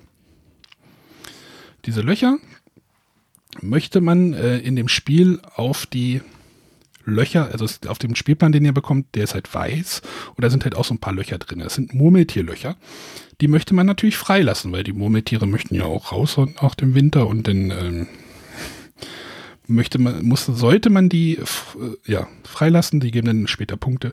Äh, also ihr puzzelt halt von unten nach oben, versucht ihr das halt möglichst in einer Fläche in eine Richtung halt zu puzzeln und ähm, ja, ihr, ihr sucht halt immer Teile aus und irgendwann kommt es auf ähm, in diesem Spiel zu einer Wertung. Die wird dann getriggert, wenn äh, in einer Reihe keins, also in einer Reihe, die dann halt aktiv wird, wo der halt dieser Marker halt hinwandert. Also könnt ihr euch das vorstellen, dass dieser Marker immer rundrum läuft um diesen Spielplan? Ja, gut. Ja, ja. Also das ist halt auch wie bei Cottage Garden, da war das ja das sehr ähnlich, aber ich glaube, der Plan war kleiner zum Auswählen, glaube ich. Ähm, und irgendwann triggert hier halt eine Wertung und diese Wertung, und wenn diese Wertung getriggert wird, ähm, dann gucken alle Spieler, wie viele äh, vollständige Reihen habe ich, die zählt ihr, und ihr zählt die erste unvollständige Reihe mit belegten, also mit bepuzzelten Feldern. Da kommt dann keine Ahnung, also die, die Reihen, die ganzen Reihen sind halt immer zehn und dann zählt ihr äh, die erste unvollständige Reihe und alle Reihen darüber, also die, die nach der ersten unvollständigen, kommen nicht mit in die Wertung. Und dann wird noch geguckt, wie viele Löcher habt ihr freigelassen. Die zählen auch noch jeweils einen Punkt. Wer denn die meisten Punkte hat, bekommt halt eine, ähm, wie heißt es, eine Edelweiß-Anstecknadel vom Wanderer. Ähm, wer zuerst zwei von diesen Wertungen gewonnen hat, nenne ich es einfach mal so, äh, hat das Spiel gewonnen. Also ihr müsst euch nicht irgendwie Punkte sondern aufschreiben, sondern ihr müsst einfach nur, wenn diese Wertung ist, wie viele komplette Reihen habe ich, die erste unvollständige Reihe und dann ähm, ja, einfach vergleichen und dann die ganzen Punkte sind dann schon wieder, braucht man nicht mehr weiterzählen. Das fand ich sehr angenehm. Ähm, es ist auch noch so, dass diese Löcher natürlich noch andere Funktionen haben. Wäre ja sonst so einfach, nur einfach diese, diese Murmeltierlöcher freizulassen, sondern wenn ihr Löcher in Gruppen anlegt, dann kriegt ihr noch so ein paar Bonussteine. Also wenn ihr eine Gruppe aus zwei Löchern habt, kriegt ihr einen Einserstein, ein Einser-Puzzleteil. Das könnt ihr dann benutzen, um, um ja, Fehlstellen in eurem Puzzle noch zu füllen. Wenn ihr eine Gruppe aus drei baut, kriegt ihr einen Zweierstein und so weiter. Das ist ein cooler Mechanismus, auf den man auch so ein bisschen hinspielen kann. Nur, wenn das, das Spiel, diese Wertungen können manchmal so ein bisschen überraschend kommen, weil wenn man so auf seinem Spielplan so vertieft ist, dann sagt einer, ja, Wertung, nächste Runde. Und dann so, oh fuck, ich habe hier noch unten in meiner dritten Reihe von unten noch irgendein Loch offen. Das heißt, die ganzen Reihen da drüber, auch wenn die Reihen da drüber vollständig sind, werden dann nicht mitgezählt. Das ist ein spannender Mechanismus, den fand ich cool. Matthias, hast du es gespielt? Nein, leider bis jetzt noch nicht. Hast du es verstanden? Ähm, ja, ich denke, ich hab's verstanden. Man puzzelt halt von unten nach oben und dann äh, möglichst immer alles komplett bauen. Und die Löcher freilassen. Löcher freilassen ist gut, Löcher zusammenbauen ist auch gut. Es ist, ähm, das Lustige ist, ich habe das Indian Summer, das habe ich zwar auf der Messe gekauft, ich habe es aber noch gar nicht gespielt, aber irgendwie habe ich jetzt gar keine Lust mehr drauf. Weil ich habe hab mir dann dieses Regelvideo angeguckt, was, ja, was die Spielwiese ja irgendwie immer produziert. Und das Indian Summer ist, glaube ich, vom Anspruch her noch mal ein Stück mehr. Eigentlich, wenn ich es richtig verstanden habe, weniger. Was Also das, das, das Spring Meadow soll das anspruchsvollste sein. Nee, ich das glaube ich, habe. das glaube ich nicht. Nein, nein, das glaube ich nicht. Also ich okay. glaube, dass ich könnte mir sogar vorstellen, dass das das einfachste der Reihe ist, Äh, okay. weil du hast ja, du hast ja in dem Cottage Garden ja auch diese Katzengeschichte dann, ne? Diese Katzen und Blumentöpfe und ähm, ich müsste Cottage Garden nochmal spielen, aber das bewegt sich eher, glaube ich, in so einem- bei, bei, bei Indian Summer hast du ja diese ganzen vielen Marker, die alle irgendwie nochmal eine Aktion machen und hin und her und die möchtest du zusammenpuzzeln und dann legst du was drauf und mh, ja. Aber- Also ich weiß, dass ich äh, Cottage Garden eigentlich super fand, hatte ich sehr viel Freude dran. Ähm, ich habe aber auch die Leute verstanden, die gesagt haben, sie haben ein Problem damit, dass die Wertung am Ende irgendwie das Spiel ein bisschen so rumreißt. Ähm, Ja, ich fand Cottage Garden war irgendwie gefühlt dann war was ganz anderes, weil das ja dann auch tatsächlich ein Rennspiel ist, äh, wo es darum geht, eigentlich nur möglichst schnell der Erste zu sein. Indian Summer meinst du jetzt? Äh, Indian Summer, genau. Und Ja. jetzt bei diesem Spiel scheint es ja dann entsprechend diese Mischung zu sein. Auf der einen Seite musst du halt gucken, dass du der Beste, der Schnellste bist. Auf der anderen Seite halt dann trotzdem noch irgendwie entsprechend werten und auch die äh, Art und Weise, wie du die Teile nimmst, ist ja das von Cottage Garden. Genau. Du kannst ja natürlich auch diese Wertung auch so ein bisschen beeinflussen. Ne? Also, welche Teile nehme ich? Wenn ich jetzt das Teil nehme, dann kommt die Wertung auch schneller. Das kannst du halt alles immer sehen auf diesem Spielplan. Das ist halt überschaubar. Also, du, die haben auch wieder auf diesem Spielplan diese so Markierungen für die Spieler, dass man immer sieht, okay, ich bin immer bei dem Einser-Pöppel dran oder sowas. Das ist, das haben sie, glaube glaube ich bei Cottage Garden ebenfalls. Aber das ist eine schöne Hilfe. Also mir hat das sehr gut gefallen. Wir haben das auch irgendwie am Sonntag gleich dreimal gespielt. ich habe es dreimal gewonnen. Lief. Man So, ist Arne aber. hat das auch gespielt? Bitte? Der René hat das auch gespielt? Nein. Ich glaube, für den René ist das nix. René, ist sowas für dich, was diese Puzzlespielreihe? Auch grundsätzlich, also Fest vor Odin hat ja auch gepuzzelt. Ja, stimmt. Ja. Patchwork hat gepuzzelt. Oh, für Fest für Odin ist ja eine Erweiterung angekündigt für Essen.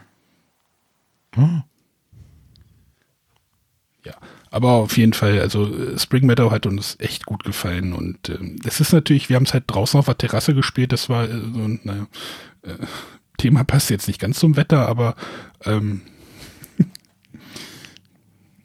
es, es wurde halt auch an viele Kleinigkeiten gedacht. Also die Spielpläne sind halt so ein bisschen länglich und da steht halt auch drin so, ey, wenn du es nicht äh, länglich, wenn du ihn nicht von unten nach oben puzzeln kannst, dann nimm die Rückseite, dann kannst du von links nach rechts puzzeln, damit es auf deinen Tisch besser passt. Also da, da viele Kleinigkeiten, an die da gedacht wurde, sind tatsächlich. Ja. Ich weiß nicht, wird es da weitergehen in der Reihe oder ist das jetzt der Abschluss? Weißt du das? Das war der Abschluss. Ist ja natürlich auch eine schöne runde, runde Sache. Es wird jetzt nie wieder Puzzlespiele von Uwe Rosenberg geben. Ach, bist du süß. Der nächste Mechanismus. Genau, also, äh, gib uns nochmal die, die Rahmendaten. Ja, das war äh, Spring Meadow von äh, Uwe Rosenberg, erschienen bei äh, Edition Spielwiese im Vertrieb von äh, Pegasus. Den Illustrator habe ich jetzt nicht parat, äh, den kannte ich, aber, Illustratorin. kannte ich jetzt aber auch nicht, glaube ich. Ist dieselbe wie bei Indian Summer und Cottage Garden. Ja, hast du die parat? Nö. So, ich gebe es mal kurz ein. Ach, ich dachte, du hast die Schachtel vor der Nase. Nee, die liegt zu meinen Füßen. Das, das habe ich, das habe Sonntag so viel gespielt, aber äh, genau, Andrea Böckhoff. Ja, die, die haben halt alle, das ist halt alles so eine Runde, das ist halt, ich weiß ja nicht, wie geplant das ganze Ding war, aber es wirkt halt sehr rund alles, auch mit dieser grafischen Gestaltung, das ist halt alles sehr ähnlich und passt gut zusammen.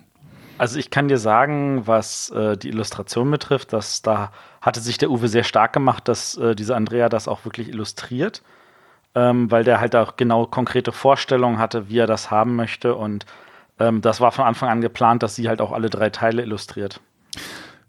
Was ich mich beim Spielen so gedacht habe, äh, natürlich ist es ein grübelastig, kann es ein grübelastiges Spiel werden, wenn ein Mitspieler oder wenn ein paar Mitspieler halt mal ein bisschen länger nachdenken. Dieser, dieser Auswahlplan ist, da ist so eine Karte drunter gelegt. Ja, so eine, so eine topografische mit Höhenlinien und alles mögliche. Ich habe mich die ganze Zeit während des Spiels gedacht, ob man wohl rausfindet, wo dieses, wo diese Karte her ist. Ob, oder ob die extra auch gezeichnet wurde. Oder ob das irgendwo ein reales Stück. Also der eine Berg ist 1889 Meter hoch und halt eine Seilbahn. Also wenn einer von unseren Hörern diesen Berg kennt, der schreibt mir mal bitte. Hast du gerade Du gesagt, das Spiel viel hat Zeit. Downtime? ja, anscheinend. Ja, wenn andere Leute Downtime hatten. Also wenn, wenn ich Downtime, also wenn ich nie, wenn ich, Wenn du down Ja, red dich mal um Kopf und Kragen. ich, ich bin ja so ein Kartenmensch, deswegen muss ich da mal gucken.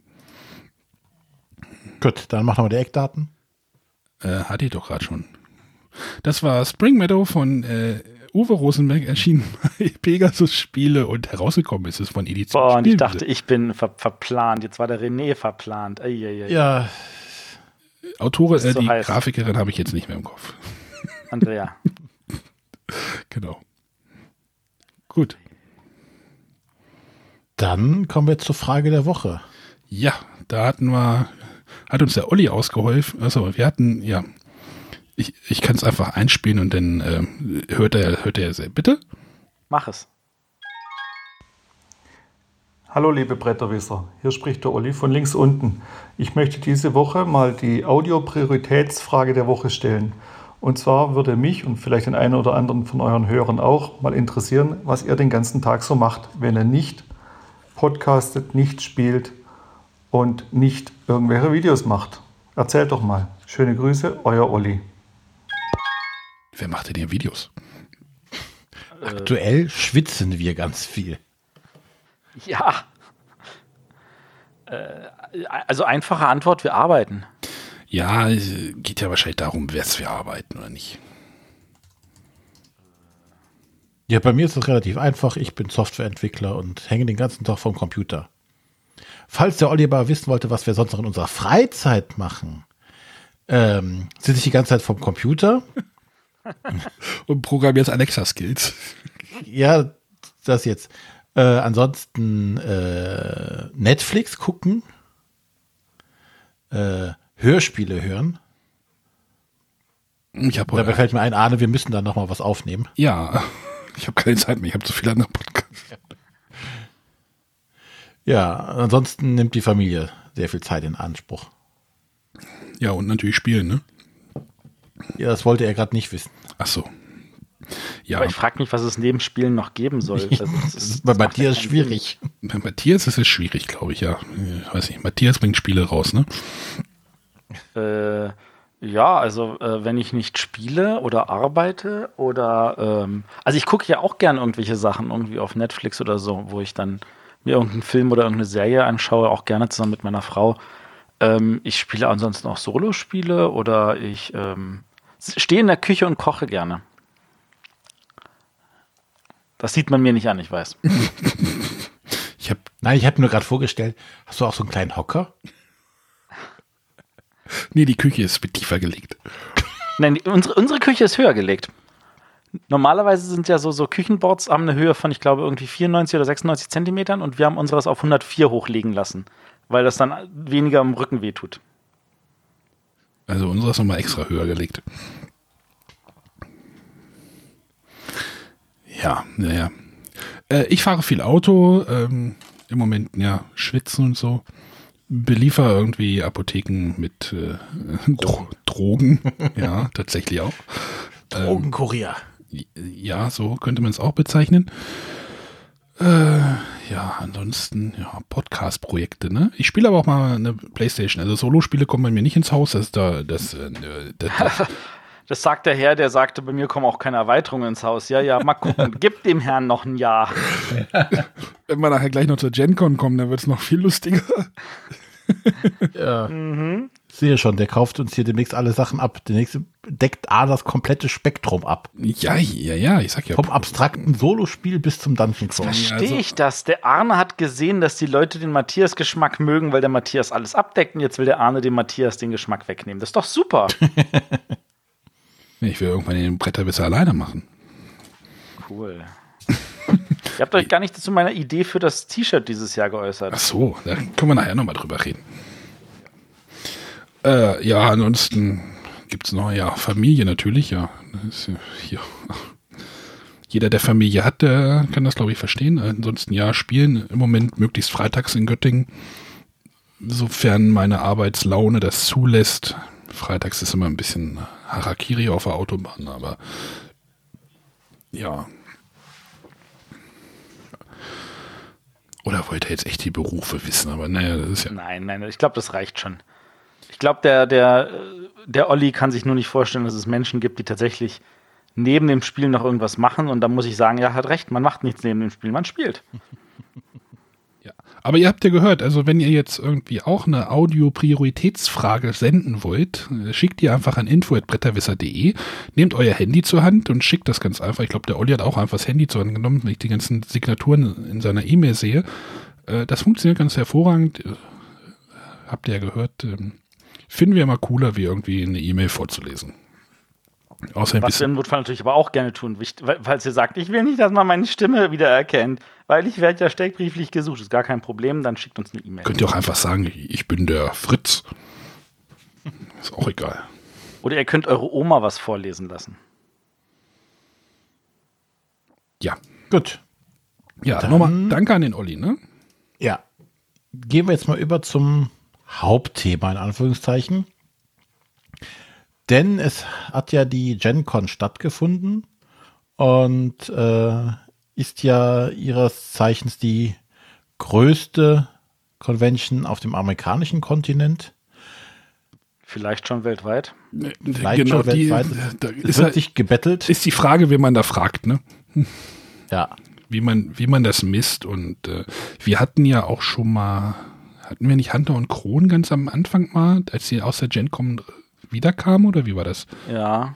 Also, was man, was man natürlich sagen muss bei der GenCon, das sind halt nicht nur Brettspiele, das ist auch Rollenspiele und ähnlicher Kram.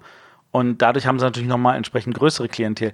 Wenn du nur den Brettspielbereich nehmen würdest, sind es definitiv weniger Besucher als die spielt. Aber- Aber, Aber wenn Das ich da so ein ganzes Footballstadion, die also hängen ja da irgendwie so halb an dem Footballstadion ran, also haben eine, die ganze Stadt gemietet. Ja, und wenn die da, wenn ich da sehe, so ganz viele Brettspieler, die da in so einem Footballstadion sitzen und zocken, ähm, das finde ich halt schon spannend. Das ist natürlich auch so, was, glaube ich, Hunter und Krone auf der BerlinCon ähm, auch, was die, was die, glaube ich, auch so ein bisschen herausgeholt, oder ich, ich kenne die ganzen, ich kenne die Rating und Herne nicht, aber die hatten ja eine, die, äh, eine Etage nur für freies Spielen zur Verfügung gestellt. Das ist korrekt. Oder anderthalb, sagen wir es mal so. Ich weiß nicht, wie die Also in, Turnierflächen in abends. Herne gibt es auch einen Bereich für freies Spielen, der ist vergleichsweise klein. Ähm, das liegt auch daran, dass Herne deutlich weniger Besucher hat als die BerlinCon. Ähm, ich glaube, Ratingen ist in erster Linie auch viel freies Spielen, oder René? Genau, da sind, die haben die Verlage äh, kleinere Tische, wo sie was präsentieren können. Da gibt es wenig große Stände in irgendeiner Art und Weise. Und es ist, hat natürlich mehr den Fokus für Familien. Ganz deutlich. Aber ich habe das Gefühl, dass zum Beispiel auf der BerlinCon dieses freie Spielen auch von den, was ich jetzt so aus der Blogger-Szene irgendwie so aufgenommen habe, dass das relativ gut angekommen ist. Einfach nur freies Spielen. Eine, eine Library dahin, also eine, eine Auswahl dahin, eine, eine Ausleihe dahinstellen und dann viel Spaß. Und ja, da sind wir wieder bei der Diskussion, ob Essen sowas auch bräuchte. Hm. Ja, könnte man drüber streiten. Nee, aber am Samstag war das halt ja auch bis 24 Uhr geöffnet, ne? Auf der Berlin. Wie gesagt, die GenCon ist rund um die Uhr geöffnet. Ja, die, auf der BerlinCon haben sie Samstag äh, den, den Ausstellerbereich auch um 19 Uhr zugemacht und dann nur noch das Stockwerk zum freien Spielen offen gelassen. Ähm, ja, also das ist, das ist auch natürlich, in, noch ist die BerlinCon deutlich kleiner, das ist äh, security-mäßig und, und personalmäßig auch noch alles äh, irgendwie stemmbar. Ähm, wenn du das in Essen machen möchtest, dann musst du ja dafür irgendwie eine extra Halle äh, aufhalten und dann musst du da ordentlich Security und die von der Messe Essen, die wollen ordentlich Geld für die Halle und ähm, das ist, das ist nochmal ein ganz, ganz anderer Aufwand. Also das geht bei einer kleineren Veranstaltung einfacher als bei einer großen. Aber ich glaube, wenn man das wollen würde, könnte man das alles lösen. Äh, ja. Das Ja, ist jetzt so das- die Frage. Also, wenn man wollen würde, wenn, wenn man glaubt, dass das einen Mehrwert hat. wo man Stelle. sich hin positionieren möchte. Ich habe zum Beispiel auch am Wochenende mit einem ähm, Pegasus-Supporter gesprochen oder die hat, der hat für Pegasus gearbeitet haben. Da hat halt mal noch mal so ein bisschen berichtet, wie das mit beim Pegasus bei diesen freien Spielen ähm, abgelaufen ist und dass dort manche Leute auch aus dem Ausland da einfach gesagt haben, hey, es kostet nur 60 Euro oder ich weiß nicht, was hat es gekostet? Doch irgendwie so, nee, 30. So in dem Dreh rum, ja. Ja, ist doch, ist doch günstig. Ne? Also da sind die, Also nochmal zum Vergleich. Die GenCon kostet 100 Dollar dafür, dass du um 10 Uhr reinkommst. Wenn du schon um 9 Uhr reinkommen willst, kostet es sich 200 Dollar. Also das ist schon nochmal irgendwie so eine andere Ansage. Ja, aber vielleicht sollten wir jetzt nicht über die ganzen Messen reden. Das ist ja auch irgendwie. Nee, das sollten wir nicht. Also diese nicht Vergleiche sind jetzt auch gar nicht zielführend, sondern wir wollen eigentlich darüber reden, dass in den USA die GenCon mal wieder ordentlich geblastet hat, einen riesen Eindruck hinterlassen hat und gefühlt äh, jetzt ein paar Tage später schon wieder so fast in der Vergessenheit geraten ist, weil natürlich sich alles jetzt wieder auf die Spiel stürzt. Nichtsdestotrotz ähm, war da viel los und da wurde vier Tage ordentlich gespielt. GenCon bewirbt sich selber als Best Four Days in Gaming. Ähm, kann ich jetzt nicht beurteilen. Ich, ich weiß da. nicht, ob ihr das Bild bei Twitter gesehen habt. Äh, dort hat der Flughafen auch noch ein paar Tische auf dem Flughafen hingestellt. Für die Leute, die weggeflogen sind und gewartet haben. Das ist ja wohl mal geil, oder nicht? Ich wiederhole es So- nochmal. Die gesamte Stadt gehört zur GenCon. Und alle in der Stadt wissen, das ist die größte Veranstaltung, die Indianapolis hat. Die ist größer als ihr, ihr das Autorennen.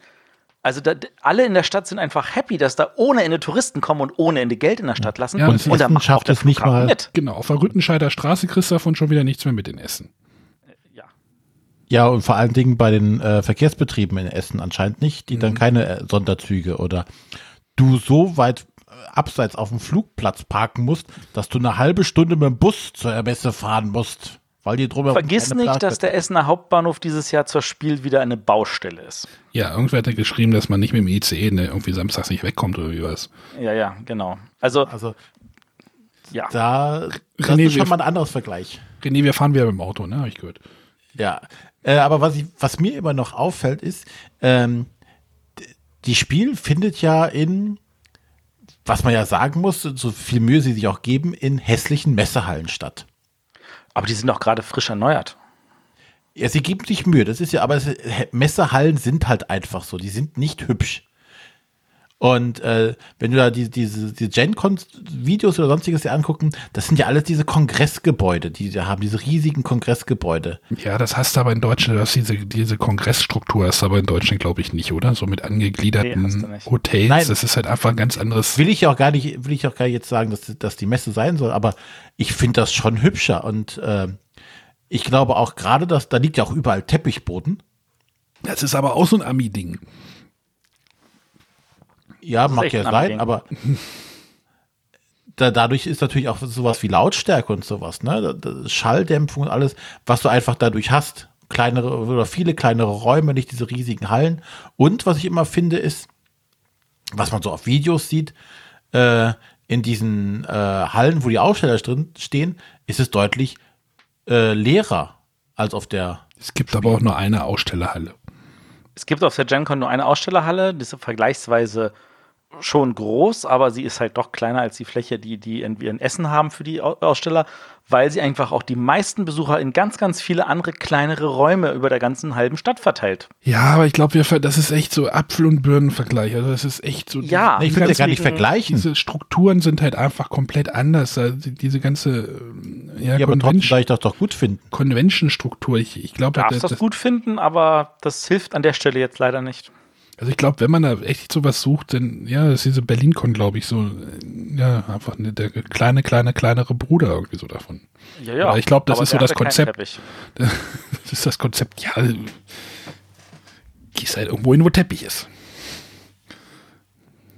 Ja. Warum darfst du mich doch, man darf doch mal was wünschen. Äh, wünschen? Verzebelt, auf Verzebelt wird, auch, wünschen. Verzebelt wird auch Teppich ausgelegt.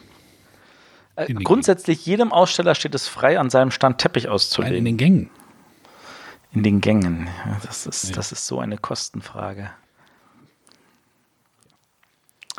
Gut. Ja. Habt ihr denn irgendwas, also es gibt dort ja immer, oder wie fangen wir denn jetzt an? Lass noch erstmal äh, so grob äh, den Geek-Bass uns anschauen.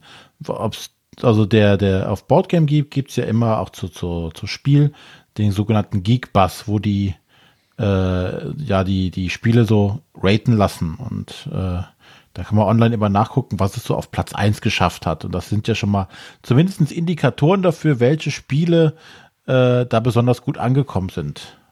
Wobei man also dazu weiß, muss man sagen, also das, das funktioniert nur einseitig. Also du kannst nicht sagen, das Spiel fand ich doof, sondern du kannst nur sagen, das Spiel fand ich gut.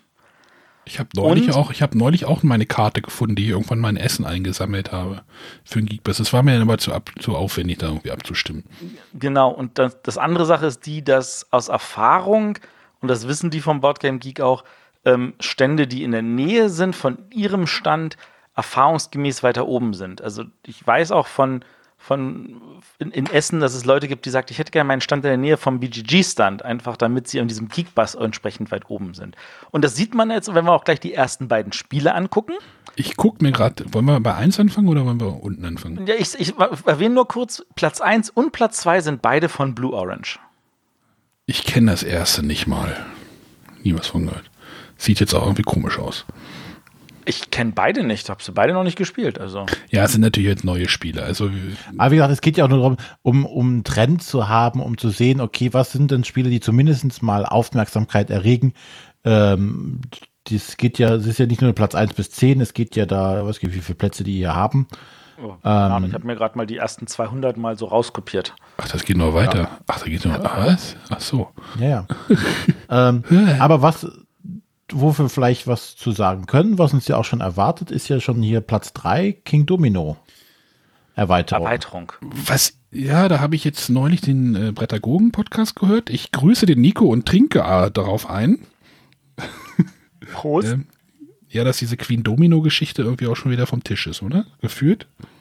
Ja. Und ja, jetzt ist die King Domino, ich bin da jetzt ein bisschen vorsichtig. Also das Queen Domino hatte mir ja gar nicht so richtig gefallen. Ähm, ich weiß halt nicht, wie viel man auf dieses System dann da drauf bappen kann. Was ist, was das Spielsystem? Du kannst du ganz viel. Also ja, wie viel das, ob das das trägt. Aber Arne. Ja, ich. Interessieren Erweiterungen doch eh nicht. ja. Nee, aber ich, ich finde es ganz interessant, weil äh, aktuell ist es halt so, dass ich äh, mit meiner Tochter das gut spielen kann, das normale King Domino. Und äh, wenn da jetzt noch ein bisschen Abwechslung mit reinkommen kann dadurch und es nicht äh, kompli groß komplizierter wird, äh, möchte ich mir das auf jeden Fall mal anschauen. Also es sind neue Plättchen dabei, die, ich glaube, das sorgt jetzt dafür, dass da fünf Plättchen ausliegen. Die haben irgendwelche Buchstaben auf der Rückseite. Ähm, man baut ein bisschen, glaube ich, man hat einfach, glaube ich, nur mehr Auswahl. Ich, also die genauen Details kenne ich nicht. Es sah aber sehr einfach aus für die Erweiterung. Ist deutlich weniger komplex als jetzt Queen Domino. Und Queen Domino würde ich auch nicht als komplex bezeichnen. Ja, äh, die anderen, äh, die sechs kenne ich noch, das ist dieses Detective, das ist ja das oh ja, von das Portal macht auch Games. dick die Runde. Glaub, da hat der, Portal Games ordentlich für Bass vorher gemacht. Ich glaube, der, der Krivin Stefan spielt das auch gerade schon. Ne? Also der, der ist, glaube ich, gerade durch. Der hat alle fünf, fünf Geschichten, die da drin sind, schon gespielt. Aber das ist dann die englische Version, nehme ich mal an. Ne? Genau, die deutsche ist noch nicht draußen. Ich habe es mir jetzt auf Englisch nicht besorgt. Ich habe gesagt, ich warte einfach auf die deutsche. Ich bin mal neugierig. Die wird aber kommen, ja? Also von Portal selber, ja? Die machen ja jetzt. Wird kommen, das, also das ist halt das, was sie angesagt haben. haben. Sie haben auch gesagt, dass First Margin auf Deutsch kommt. Ob es tatsächlich je kommt, weiß ich nicht. Ich hoffe einfach mal, dass es kommt. Ich bezweifle, dass First Martians noch kommt, nachdem das Spiel irgendwie auch eine starke Bauchlandung erfahren hat. Ja, wobei ich glaube, da kann man es zu 90 Prozent auf die Anleitung schieben, weiß ich nicht. Mal Aber also Detective ist tatsächlich etwas, wo ich einfach glaube, das wird auch auf Deutsch kommen. Es ist halt auch wieder so eine Detektivgeschichte, bloß, also so, so, so ein bisschen so wie Sherlock Holmes Consulting Detective, nur etwas in einem mehr Regelkonstrukt. Aber es ist, äh, wenn ich es richtig verstanden habe, ein kooperatives Spiel und man versucht halt auch einen Fall zu lösen und äh, gibt irgendwelche schönen Karten, die man dazu hat. Ähm, die Kollegen von, ähm, äh, wie heißen sie hier, äh, Brettspielerunde, die haben das schon in einer ihrer Folgen neulich in reingespielt äh, vorgestellt. Da kann, ich, da kann ich jetzt einfach mal empfehlen, da reinzuhören. Reingespielt mit H. Also RH. Reingespielt GH, genau, ja, ja. Aber Brettspielerunde sollte auch he helfen beim Suchen. Und ähm, das klang eigentlich schon so, dass ich sage, ja, will ich auf jeden Fall mal kennenlernen. Und äh, ich meine, äh, wenn der äh, Krimi-Stefan das nicht nach dem ersten Spiel gleich wieder zur Seite gelegt hat, sondern tatsächlich sich irgendwie durch alle fünf Fälle durchgekämpft hat, dann ist das auch ein Zeichen dafür, dass es wahrscheinlich nicht so schlecht sein kann. Von da aus gesehen freue ich mich darauf. Was mich auch freut, ist, dass auf der Nummer 8 auch The Mind vertreten ist. Ja, das ist da auf, das ist halt der, der US-Release gewesen von Pandasaurus Games. Ah, okay. Ich wollte gerade fragen, wer das denn dort herausbringt. Genau, das ist, das ist tatsächlich an der Stelle äh, jetzt auch in den USA erhältlich, was natürlich dort schon vorher ein richtiger Hype irgendwie gefühlt war, aufgrund der Nominierung zum, ähm, Kenner, äh, nee, zum Spiel des Jahres. Ähm, auch die beiden Spiele von äh, Schmidt-Spiele, die zum Kennerspiel nominiert waren bzw. gewonnen haben, äh, haben ja nun einen Vertrieb in Amerika mit North Star Games. Also da die, die US-Partner, die von denen Schmidt-Spiele ja das Evolution hat. Also auf diese Weise kommen auch diese Spiele dann in den US-Markt, was ich natürlich total cool finde. Ja, ich muss, glaube ich, The Mind noch mal knacken, irgendwie so für mich. Also der, für mich, ich hab, da steht ja noch so ein bisschen auf Kriegsfuß mit dem Spiel. Echt? Nicht so Klick gemacht. Aber ich fand das sehr interessant. Ich habe hab mir ja die Top 10 Folgen angehört hier von, von Brettagogen mit äh, äh, Chris und äh, Krimi Stefan und Nico. Ja, das sind die Brettagogen. Äh, mit ihren Top 10 und Flop 10. Und da hatte der, ähm, äh, hat, hatten sie gesagt, ich glaube, das war der Nico, ähm, dass The Mind für ihn mehr oder weniger sowas ist, das packt er nur noch auf den Tisch, wenn das mit neuen Leuten spielt. Wenn das mit eingespielten Gruppen ist, dann hat das, dann ist es für ihn irgendwie durch. Und das kann ich nachvollziehen.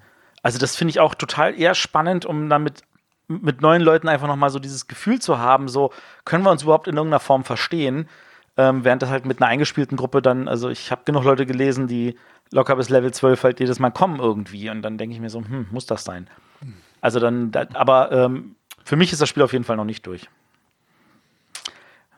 Platz 9 finde ich total schön, freue ich mich. Da habe ich auch eine Versandbestätigung bekommen, dass ich demnächst auch bei mir an der, an der Tür äh, entgegennehmen darf. Root ähm, Root ist äh, vom lieben Cole Worley, der schon ein Infamous Traffic gemacht hat und das John Company und so ein paar andere Spiele, die wahrscheinlich den Hälften der Hörer jetzt hier gerade nichts sagen wird. Doch, das eine hat es mal vorgestellt. Ja, ja das John Company habe ich schon mal. Das John Company ist ein Spiel, das der liebe Uli ähm, tatsächlich in äh, Laria gewonnen hat, während er geschlafen hat. Spricht für das Spiel oder was? Das, das spricht wirklich für das Spiel. Also ich habe ich es auf Malle mit ihm gespielt und mit äh, Matthias Kramer und äh, ich glaube, das war mit dem Daniel noch. Ähm, das hat mir total Bock gemacht. Das war äh, super. Also äh, John Company hat tatsächlich, äh, hat mir sehr gefallen. Und äh, Root hat jetzt so noch Wurzel, Geschichte. Wurzeln. ja, Wurzel, also das geht um irgendwelche Tiere, Stämme. Ähm, das ist ein ähm, der Verlag Leder Games, der mach, hat ja auch hier Vast gemacht. Dieses asymmetrische Spiel, wo jeder Spieler was anderes spielt. Also einer ist äh, der Paladin, der in den Dungeon Ach, das war es mit der Höhle, ne? Ja, ja, genau. Einer spielt den Drachen, einer spielt die Orks spielt und der Höhle. vierte spielt die Höhle selber. Und äh, das, ist, das, das, das ist tatsächlich witzig und ähm, dieser Verlag versucht halt zu sagen, okay, wir machen vor allem asymmetrische Spiele ähm, hat damit also sich selber eine Zielsetzung gemacht und Root ist ein asymmetrisches Spiel, also jeder hat tatsächlich andere Regeln ein bisschen. Und das Ganze ist ein bisschen angelehnt an die Coin-Reihe von GMT. Also, ähm, wer kennt sie nicht? Äh, wer kennt sie? Ich habe sie in meinen Top 100 vorgestellt an der Stelle. Kann ich nochmal so empfehlen, reinzuhören. Das war ja wahrscheinlich Folge 3, ne? Folge 2 oder 3, ja. Ja, es ja ging um Cuba Libre. Ein Jahr her. Ist das ganz noch nicht, noch nicht ein Jahr, aber Genau, also Root, da bin ich total happy drauf, wenn das hier dann demnächst aufschlägt und da würde ich mich dann auch freuen, wenn ich es hier auf, bei mir auf den Tisch kriegen würde. So, jetzt haben wir da schon mal wieder irgendwas. Jetzt muss ich aber ganz ehrlich sagen, das nächste Spiel, was ich auf der Liste mir irgendwas sagt, ist Platz 12 und Platz 13. Wie, ich weiß Nein, noch Platz 10. Goros Maximus. 10. Hast du dir was Cover angeguckt? Nein, Platz 10, ihr seid ja viel zu schnell. Ihr müsst auf der ersten Seite bleiben. 10. Ach so, Was ist denn Platz 10? 10? Tower of Madness, ein Toulouse-Spiel. Ach so, ja, okay. Wir lassen mal den René reden. Ja, ich aber, bin bei dir. Ich mag Zulu auch nicht mehr. No, noch. aber das, könnt, das könnte jedem gefallen. Weil das Ach, ist kein das ist das. Das ist, das, das ist so ein geschicklich. Also, ach, jetzt Das weiß ich, was das ist. Das hatte ich ja früher als Kinderspiel, hatte ich das. Nur mit Murmeln. So, so erzähl mal, René. Genau, du hast einen Turm, in dem ganz viele Tentakel sind. Und deine Aufgabe ist es jetzt, Tentakel aus diesem Turm rauszuziehen. Das sind quasi Stift oder so Stäbe, die in den Turm reingehen und verhindern, dass von oben Murmeln durchfallen. Du möchtest aber jetzt, dass gewisse Murmeln durchfallen und äh, du musst halt jetzt so die Sachen rausziehen. Ja, Geschicklichkeit, Glücksspiel vollkommen sinnlos wahrscheinlich, aber es sieht einfach cool aus. Du hast so einen großen, fetten 3D-Turm, aus dem so Tentakeln rausstehen. Macht sich bestimmt gut neben äh, Berge des Wahnsinns, also Mountains Also- of Madness. Genau. Weißt du, es hat mir so einen Ja. Mountains of Madness Charakter als ein äh, als Arkham Horror Charakter. Ja, also äh, ich weiß noch, die allererste Erweiterung für Smash Up vor fünf Jahren hieß die obligatorische Xulu-Erweiterung. Genau. Und genau das habe ich so das Gefühl hier. Ja, wir haben hier ein Spiel, guck mal, da sind Stäbe, das, daraus machen wir einen Tentakel und fertig ist die Sache. Äh, die, das ist so, Matthias, das ist ein Geschicklichkeitsspiel, ist sowieso nichts für dich. äh, das Punkt kommt aus Ende. 40 bis 60 Minuten? Was? Was? Wirklich? 40 bis 60 Minuten, ja. Okay. Nee, hier steht 30 bis 45. Also ich habe hier gerade die Rückseite der Schachtel steht 40 bis 60. Naja, ist Ja, auf BGG steht 30 bis 45. Aber ganz ehrlich, also wer will denn das? Es ist doch. Eieieiei. René, wenn wir das auf der Messe finden, ich würde da mitspielen. ja. Kann ich auch mal ein Cthulhu-Spiel spielen? Komm, Zählt du hast nicht. noch ganz andere Ambitionen hier.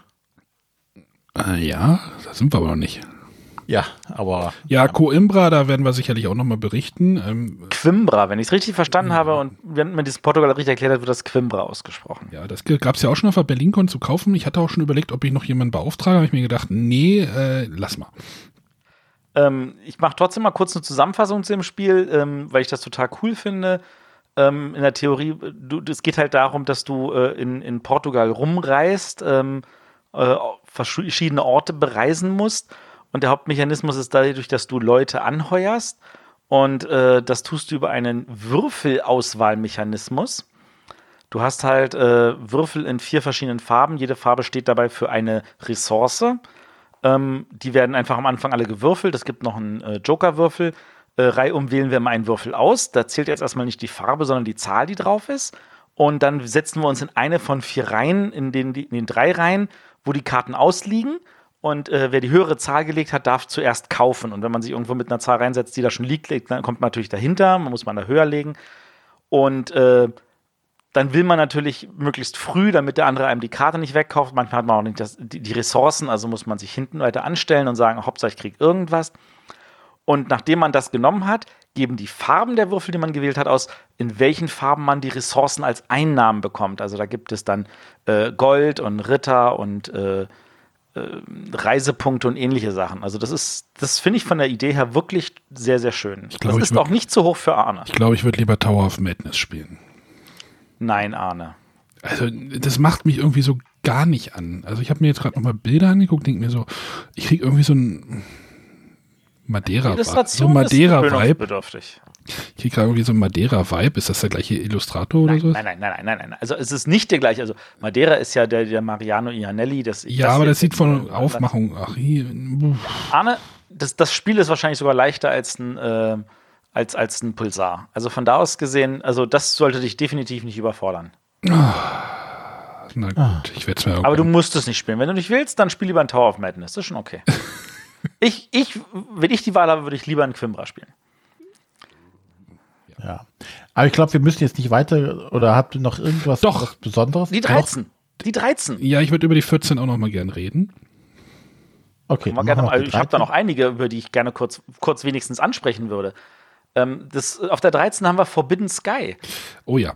Da, Das, das, ist der, der dritte Teil von, von der Forbidden-Serie, also wo wir äh, die verbotene Insel und die Kommt vergessene das? Stadt haben. Weißt du, ob das auf Deutsch jetzt schon auch jetzt. Äh, Ich weiß, dass es auf Deutsch kommen wird. Ob das jetzt schon noch zu Essen ist oder erst zu Nürnberg, ich glaube schon zu Essen, aber ich weiß, dass es hundertprozentig auf Deutsch kommen wird. also ich finde ja die, die Wüste, oh nee, wie heißt es? Die Stadt? Nee, wie heißt sie? Ach, ich krieg den deutschen Titel irgendwie. Also Forbidden Desert. Die Wüste ist auf Deutsch die Stadt, ja. Ja, ist ja logisch, ne? Ähm, Ja. Die fand ich ja richtig gut. Äh, wir haben es, glaube ich, noch nie gewonnen.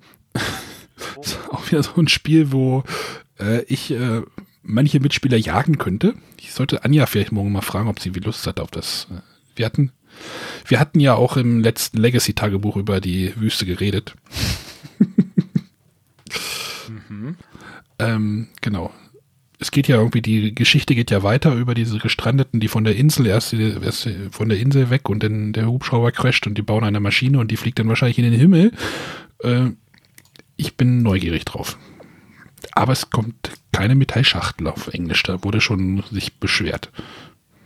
Ähm, ist- da ist deutlich mehr Material drin. Wenn ich es richtig verstanden habe, werden auch Batterien benötigt. Batterien.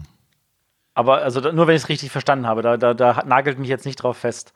Die muss man zusammenbauen, die Batterien. Ja, es ist tatsächlich, es geht wohl um äh, Stromleitungen. Also Ja, ich äh, bin, äh, ich werde es mir auf jeden Fall, also wenn denn, ich müsste mir die Insel nochmal wieder besorgen, die habe ich nicht mehr gerade. Nee, aber ähm, ja, lass, lass uns noch mal kurz über Gizmos reden. Da habe ich mir jetzt neulich sogar ein Let's Play angeguckt auf Boardgame Geek. Gizmos ist äh, von einem meiner, ich, ja, ich würde glaube ich mal sagen, Lieblingsautoren, dem Phil Walker Harding. Ähm, ein Spiel, was ähm, ich glaube, viel mit dem, ähm, wie heißt es, von Cranny, von dies, ach, wie heißt es, Potion Explosion, wahrscheinlich immer viel verwend, äh, ver, verglichen wird, weil es so einen ähnlichen Mechanismus hat. Das hat nämlich auch wieder so ein, ja, so, so ein Kugelspender, wo man halt auch Kugeln rausnehmen kann, aber das ist noch ein bisschen anders, dieser ganze Mechanismus, aber man hat so eine, so eine, so eine Rutschbahn, wo man halt auch Murmeln bauen, äh, rausnehmen kann, dann passieren wieder Dinge, die Murmeln nimmt man und baut sich irgendwie eine Maschine zusammen, man kann aber auch in diese große Schachtel reingreifen, äh, um dort Dinge rauszuziehen. Also das ist, man baut, es ist glaube ich so ein bisschen Engine, Engine Building mit, mit diesem, ja, ich will jetzt nicht sagen Match-Stream-Mechanismus, aber ähm, diese, diese Rutschbahn ist halt diesem Potion Explosion sehr ähnlich, nur es gibt halt nur eine Bahn, wo man halt Kugeln rausnehmen kann. Ich hoffe, das kommt irgendwie, äh, das kommt, kommt bei Simon, also ich hoffe mal, dass Asmodee das äh, nach Deutschland bringt. ich wäre da optimistisch. Ich bin da optimistisch, dass Asmodee das nach Deutschland bringt. Das sieht total knuffig aus. Also wenn ihr euch da mal Bilder an oder guckt euch mal dieses Let's Play an, äh, das ist dann auch so ein Spiel, was dann nach hinten raus sind. So diese, wenn diese Maschine wohl ins Rollen kommt, dann ähm, passieren da wohl Dinge. Was denn? Ja. Ja. Gut. Ähm, habt ihr euch denn sonst noch irgendwas Spannendes sagt, ich möchte jetzt, glaube ich, verhindern, dass wir jetzt nur einen Spieler aufzählen. Nee, wir, also ich, nur Spiele aufzählen können wir nicht. Also ich würde trotzdem noch gern ein paar Spiele erwähnen wollen, einfach ähm, weil ich glaube, dass das für manche Hörer tatsächlich interessant ist zu sagen, okay, wonach gucken wir denn?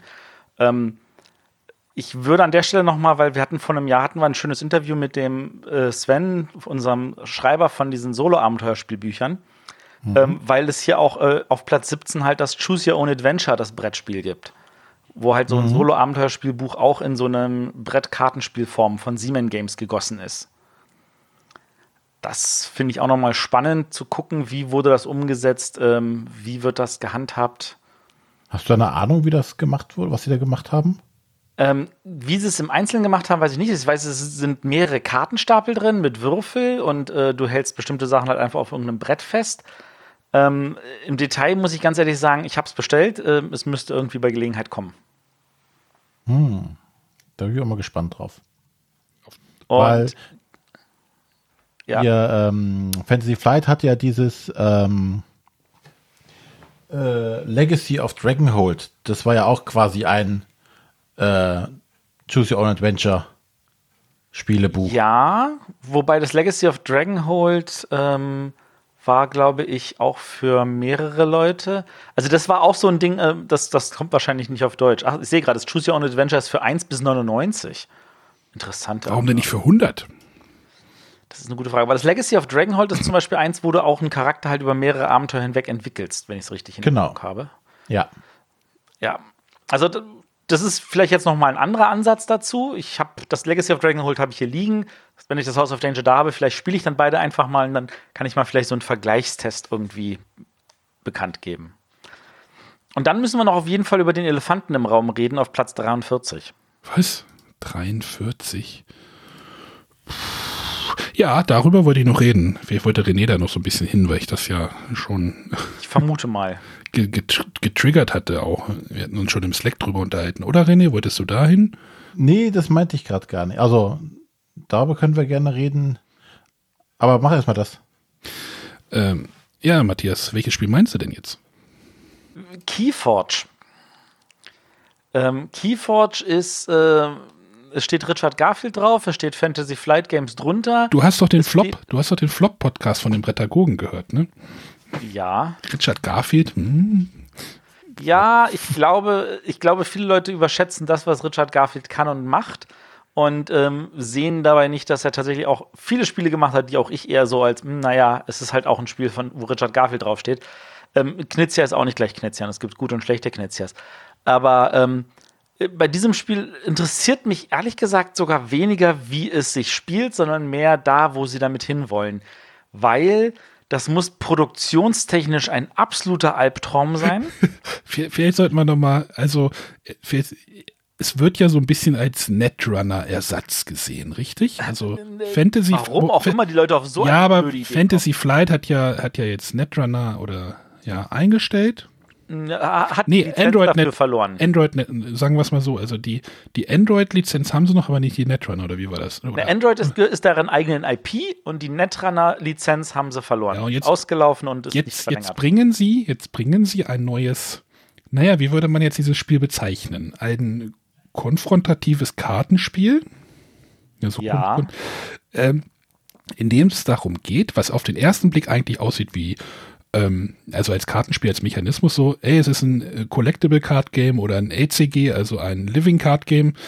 Aber das ist es nicht, denn dieses Spiel ähm, du kaufst bei diesem Spiel Kartensets, Kartendecks, ich glaube 37 Du Karten. kaufst fertige Decks. Ja, Du kaufst fertige Decks, die auch nicht verändert werden. genau. Jedes Deck, das du kaufst, hat seine eigene Kartenrückseite. Immer wenn du eins kaufst, hast du da eine Unique-Rückseite. Die haben Nur die Karten in diesem Rückseite? Deck. Jedes Deck hat seine eigene Rückseite. Ich, Und, je, ich sag und ja, das ist gleicher, ein Albtraum. Und gleicher Name. Äh, und jewe- jeweils ein unterschiedlicher Name. Ne? Genau. Das ist halt alles, also ich, um vielleicht nochmal, ich spiele gerade auf, der- auf der Playstation so ein Spiel, das heißt No Man's Sky. Dort wird auch ein ganzes ähm, Universum simuliert mit prozedural generierten Planeten. Da gibt es irgendwie 13 Trizilliarden Planeten, die alle unterschiedlich sind. Oder werden komplette Planeten simuliert. Und ich könnte mir vorstellen, dass das Spiel genau das gleiche ist, nur als Kartenspiel. Du hast halt fertige Kartensets, die du kaufst. In jedem Set sind irgendwie ja, 37 Karten mit drei Fraktionen, die sind halt immer drinne. Und ich glaube dann irgendwie auch eine feste angelegte Zahl von, ne, dass die Fraktionskarten dann auch immer gleichmäßig aufgeteilt sind. Hier steht irgendwie im Marketing bla bla wahrscheinlich, es gibt irgendwie keine Ahnung. Ich weiß nicht, wie viele Nullen das sind, äh, Trilliarden oder sowas, keine Ahnung. Es sind irgendwelche Quadrillionen. Es ist also 12 verschiedene Möglichkeiten und kein Deck auf der Welt ist identisch. Also selbst also wenn es jetzt eine deutsche Auflage gibt, die Decks, die es auf Deutsch gibt, gibt es so nicht eins zu eins auch auf Englisch. Also äh, das ist schon, also das Set selber hat irgendwie 370 Karten oder so. Und äh, wenn du es kaufst, du hast halt äh, einen festen Satz Karten von jeder dieser drei Fraktionen, der sieben, die in dem Deck drin sind, plus ein paar neutrale Karten, äh, um dann das Deck halt in dem Sinne rund zu machen. Und dann mischst du dein Deck einfach und spielst. Kein Deckbau. Einfach kaufen, losspielen. So, Wenn und du tauschen willst, musst du mehr oder weniger sagen, oh komm, du kriegst mein Deck, ich krieg dein Deck. So, und an dem Punkt haben sie mich jetzt tatsächlich gekriegt. Ich bin, ja, tatsächlich. Ich, ich habe mich neu, es ist ja neulich für Magic the Gathering ein neues Core-Set herausgekommen. Und ich habe mich bei dem Gedanken erwischt, hm, könntest du dir eigentlich mal, könntest du dir mal Was denn los bei dir? ja, ich weiß auch nicht. Ähm, ich habe so gedacht, so Magic, da könntest du ja eigentlich nochmal einstellen. Da hab ich gesagt, Core-Set kaufen? Hm, ja, hm. Aber dann hängt ja dieser ganze Rattenschwanz mit Meta und Kartentauschen und äh, ich möchte denn da und dann ich möchte eigentlich gar kein Deck zusammenbasteln, so, ne, darauf habe ich gar keinen Bock. Also wenn, dann mache ich es im Spiel, aber nicht irgendwie, ich setze mich jetzt nicht zu Hause hin und möchte ein Kartenset zusammenbauen. Ich möchte aber so, ich möchte aber sowas mal wieder spielen. Ich, ich habe mit René, hat mir auch im Stack gesagt, ich sage, ich könnte mir auch ein Yomi kaufen. Das ist ja mehr oder weniger das Gleiche. Dieser, ne, da, bei Yomi hast du ja auch fertige Decks. Ja. Ja? Ja. Was denn? Ja, ist, ist doch so. Ja, Natürlich gibt es nicht die Variabilität von irgendwie, ja, okay, wenn eine Karte anders ist, hast du wieder ein anderes Deck, aber äh, Genau. Ähm. also, ich bin tatsächlich neugierig darauf. Und das ist das Spiel aus der GenCon, was ich, wo ich so habe, scheiße, ich hoffe, es kommt auf Deutsch. also ich bin mir sicher, dass es auf Deutsch kommt, aber für mich ist das vor allem viel, viel Bromborium, der dafür sorgt, dass wir tatsächlich drüber reden. Weil das, das halt ein irrsinniger Aufwand ist, das in der Form zu produzieren. Aber ich glaube tatsächlich, dass das, wenn man es dann gespielt hat, dann so sagt, ja, es ist halt so.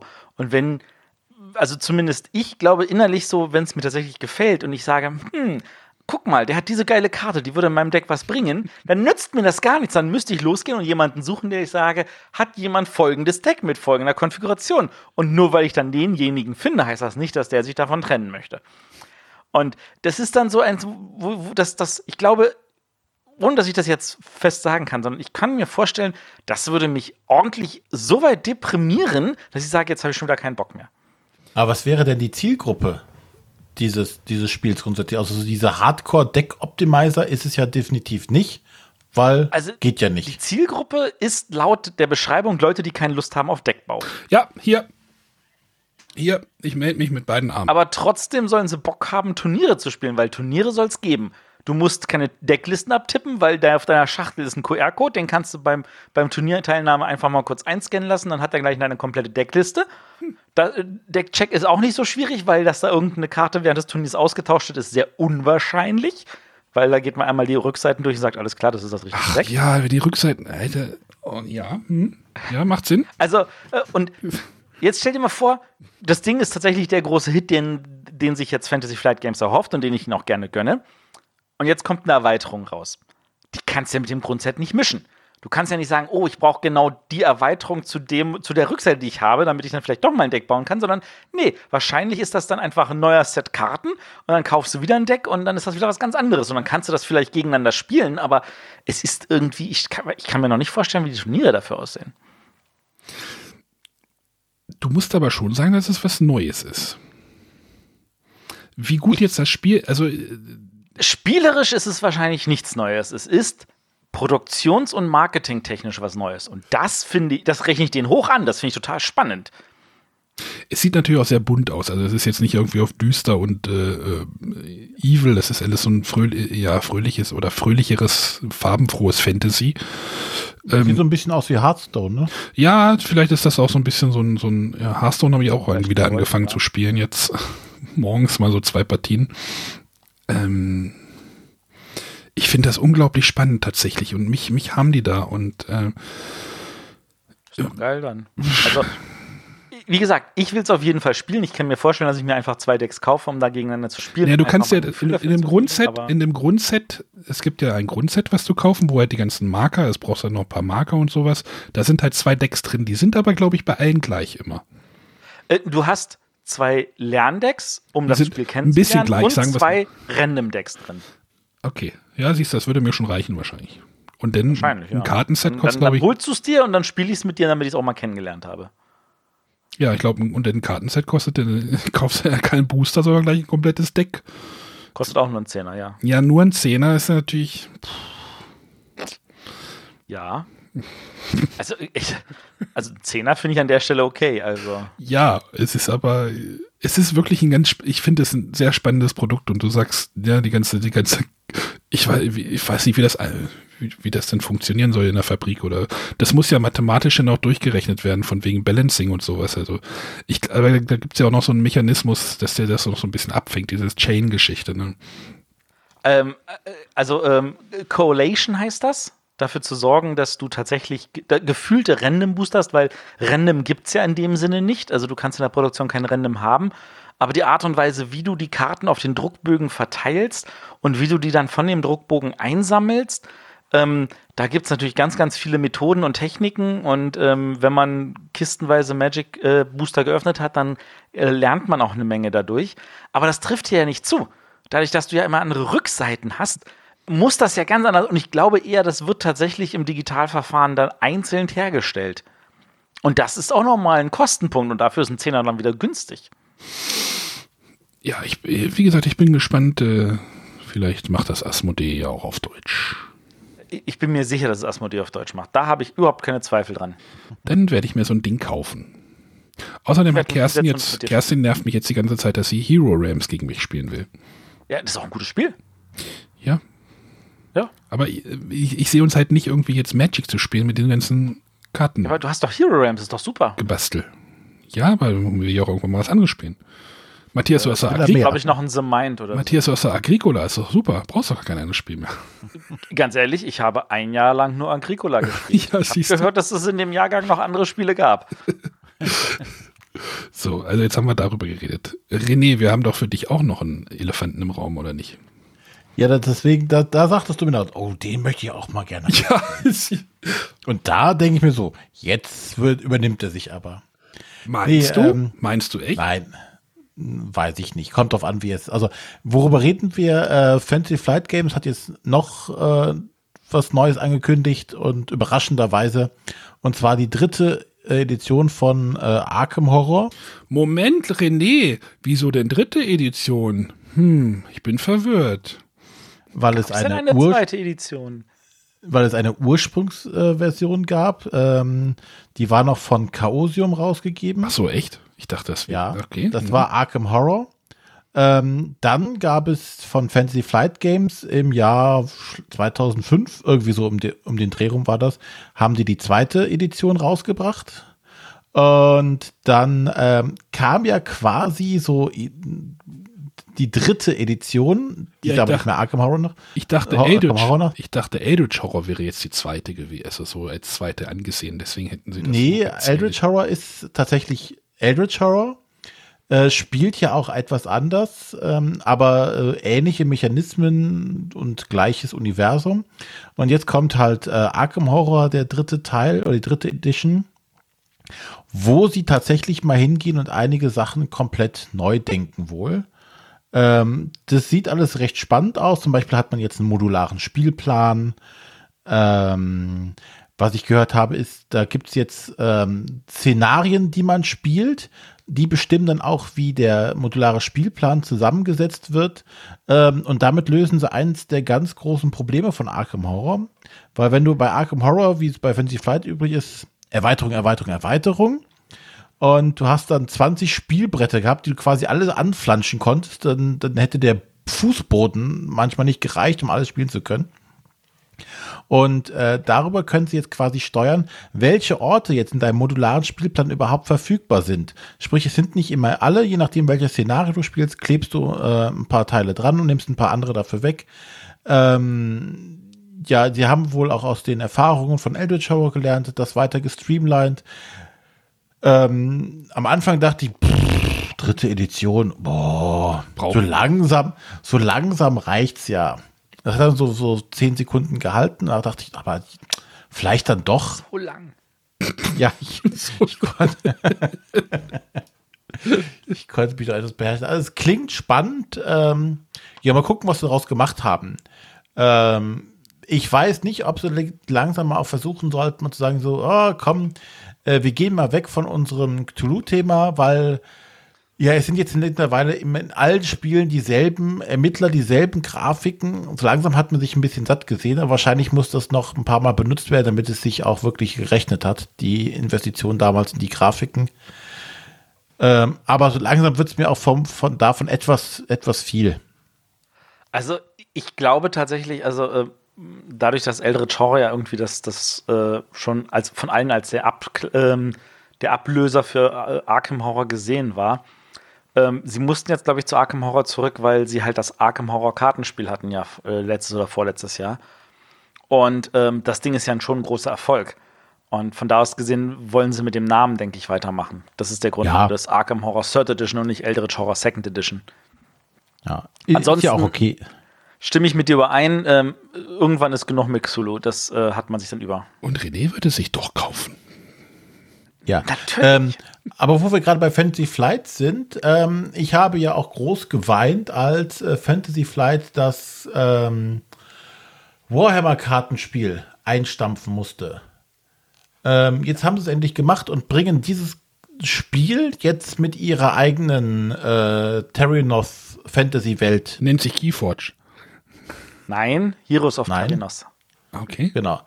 Ähm, weil das Spiel hatte echt Potenzial und leider hat ja damals dann Games Workshop gesagt, nee, die Lizenz entziehen wir euch jetzt wieder. Äh, wir wollen jetzt selber wieder Geld dran verdienen. Und da war diesem guten Spiel leider der Boden unter den Füßen weggerissen, weil das hatte echt Potenzial auch für weiter, äh, mehr Erweiterung, mehr Helden, alle möglichen Sachen. Äh, da freue ich mich auch sehr drauf, dass sie jetzt das umgesetzt haben und da ihr eigenes Ding drauf gemacht haben. René, Aber René, da ist schon jetzt noch, noch ein Unterschied, also wenn ich das kurz sagen darf. Also das, das Heroes of Terranos ist jetzt kein LCG. Ach so, nee, warte mal, du meinst das Warhammer Kartenspiel, nicht wahr? Genau. Ja, nicht das Warhammer LCG, genau. stimmt, ja, das du Warhammer du mal Kartenspiel. ja, vorgestellt. ne? Das, das ist ein kooperatives Spiel, genau. Genau, ein kooperatives Kartenspiel, also ein Dungeon Crawler im, im Kartenformat hier, ein bisschen wie, wie Pathfinder das äh, Kartenspiel oder äh, was haben wir doch, äh, Shadowrun, also so, so ein kooperatives Kartenspiel, wo du halt äh, deine Helden mit Karten ausstatten musst und dann, also es war echt gut, so szenariobasiert, aber wie gesagt, starb leider viel zu schnell. René, aber ähm, da habe ich jetzt kein, keine Lust drauf. Ist, ist das auf Deutsch auch rausgekommen, das Heroes of Terranos? Nee, das Warhammer meinst du? Nee, das Warhammer weiß ich, dass es auf Deutsch rausgekommen ist. Das Heroes of Das habe ich auf? Deutsch hier noch im Regal stehen. Die Frage ist, ob das Heroes jetzt auf Deutsch rausgekommen ist. Oder noch kommt. Ich weiß nicht, ob es kommt. Ich denke mal. Ich Naja, weiß nicht, ob äh, es, Ja, Das wäre dann nämlich schon spannend zu wissen, ob dafür dann noch, noch Erweiterungen kommen, weil das Warhammer, das ist ja leider gestorben, bevor eine Erweiterung kommen konnte. Genau. Aber das hatte halt Potenzial gehabt. Ja, warten wir mal ab. Auf jeden Fall, da, da hat sich einiges getan. ja. So, ähm, was mir noch mal aufgefallen ist, ich habe mir wieder einige äh, Top Ten Listen angeguckt von den verschiedensten YouTubern da. Ähm, was ich spannend fand, ist äh, bei auf einer Top Ten Liste, ich weiß gar nicht mehr, bei wem es jetzt genau war, ist ein Spiel aufgetaucht, äh, das ich vor gefühlt fünf Jahren verkauft habe, und zwar Kashgar. Ja, Kosmos. das ist, Das glaube ich, ist jetzt, das ist jetzt halt nicht mehr Kosmos, das ist tatsächlich von einem amerikanischen Verlag, weil Kosmos hatte, das, hatte damals noch keinen amerikanischen Ableger. Und äh, das Spiel ist halt nie nach Amerika gekommen. Und jetzt hat ein amerikanischer Verlag, jetzt wo Kosmos die Rechte abgegeben hat, sich die gekrallt und hat gesagt, okay, wir bringen das in Amerika raus.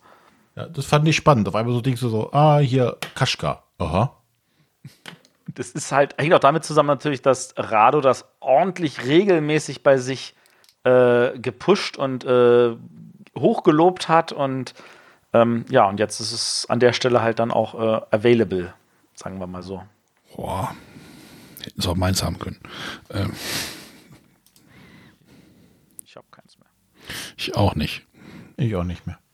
Alle in die USA gegangen, siehst du? Ist also Kaschka auf der Geekbus-List auf Platz 199. Na, immerhin. Immerhin. Ich weiß, ich glaube, die ist nach unten offen, die Liste. Nach Auf Platz 190 ist Hanami Koji. Das ist auch ein gutes Spiel. Definitiv. Aber ja, müssen, wir müssen jetzt hier den Geekbass wieder nicht vorlesen. Aber ich glaube, jetzt haben wir. Und es, gibt, es kommt eine, eine, eine Gloomhaven-Erweiterung. ja, to, toll. Das ist richtig. Die soll zu essen kommen. Ja. Im Chat wurde gerade angemerkt, dass wir das Newton nicht vergessen sollten. Newton. Das ist, das ist auf Platz 23. Das ist genau das Richtige für Arne, der ein großer Fan von Lorenzo der Prächtige ist. ähm, genau, das Newton ist das neue Spiel von ähm, Cranio Creations mit schöner Illustration von Clemens Franz. Ähm, ich weiß über das Spiel nichts, außer dass ich es gerne spielen möchte. Ähm, ich verweise da auf den Klickenarm-Podcast. Ähm, ja, hört da mal rein. Genau. Das ist, ich glaube, die hatten beim BerlinCon-Podcast hatten sie da ein bisschen was zu erzählt. Genau. Erinnern wir uns richtig. Das ist doch gut. Ansonsten, ja. Ja, habt ihr noch was Spezielles oder was? Ähm, Was unbedingt noch erwähnt werden müsste, ein letztes. ein letztes, was unbedingt erwähnt werden müsste, hätte ich jetzt nicht, aber Start,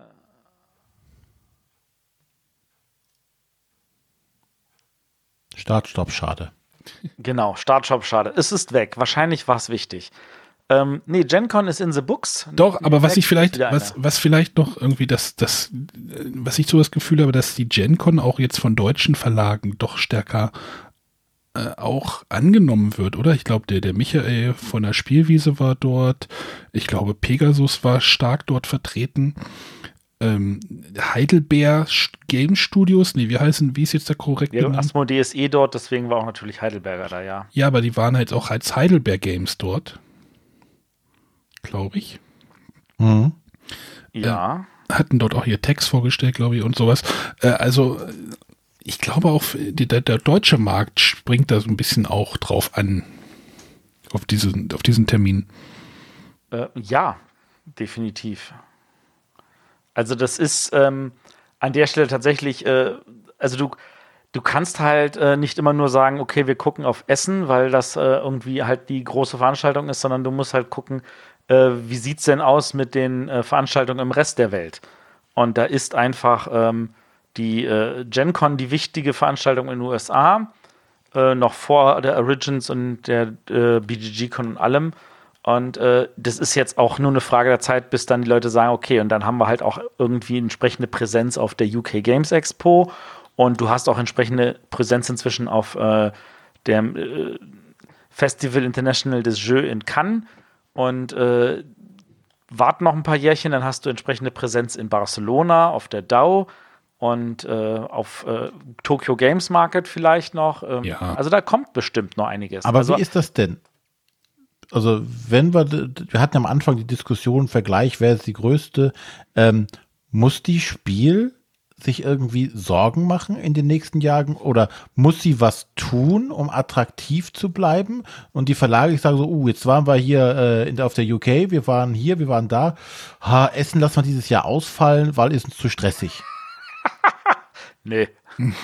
Ähm, du hast heute die Twitter-Meldung gelesen, die der März Verlag irgendwie geschrieben hat. Ja. Also wenn da steht, dass da irgendwie 1300 Neuheiten, okay, wie wird jetzt eine Neuheit bewertet? Ähm, ist, ist nochmal so eine ganz eigene Geschichte, aber äh, Na, Also dann ist es ja schön, dass es so ist. Das, das, das, aber die Frage ist, kann sich da auf einmal was ändern? Es ist ja jetzt kein, muss ja kein Selbstläufer bleiben. Muss die Messe da was tun? Oder also sag mal, grundsätzlich- oh, prima, läuft ja. Was ändern muss sich immer. Ich denke, dass jede Messe auch äh, andere Messen im Blick hat, dass sie auch da entsprechend agiert und reagiert. Ähm, ich kann jetzt für den März Verlag an der Stelle nicht reden. Ich könnte mir aber vorstellen, dass die auch entsprechend das ähm, genau beobachten, was da passiert und äh, von ihrer Seite aus Sachen machen. Da sind jetzt ja zum Beispiel auch äh, Podiumsdiskussionen, mehrere angekündigt, ähm, äh, wo auch an, einfach Programm abseits der eigentlichen Messe jetzt mehr geplant ist.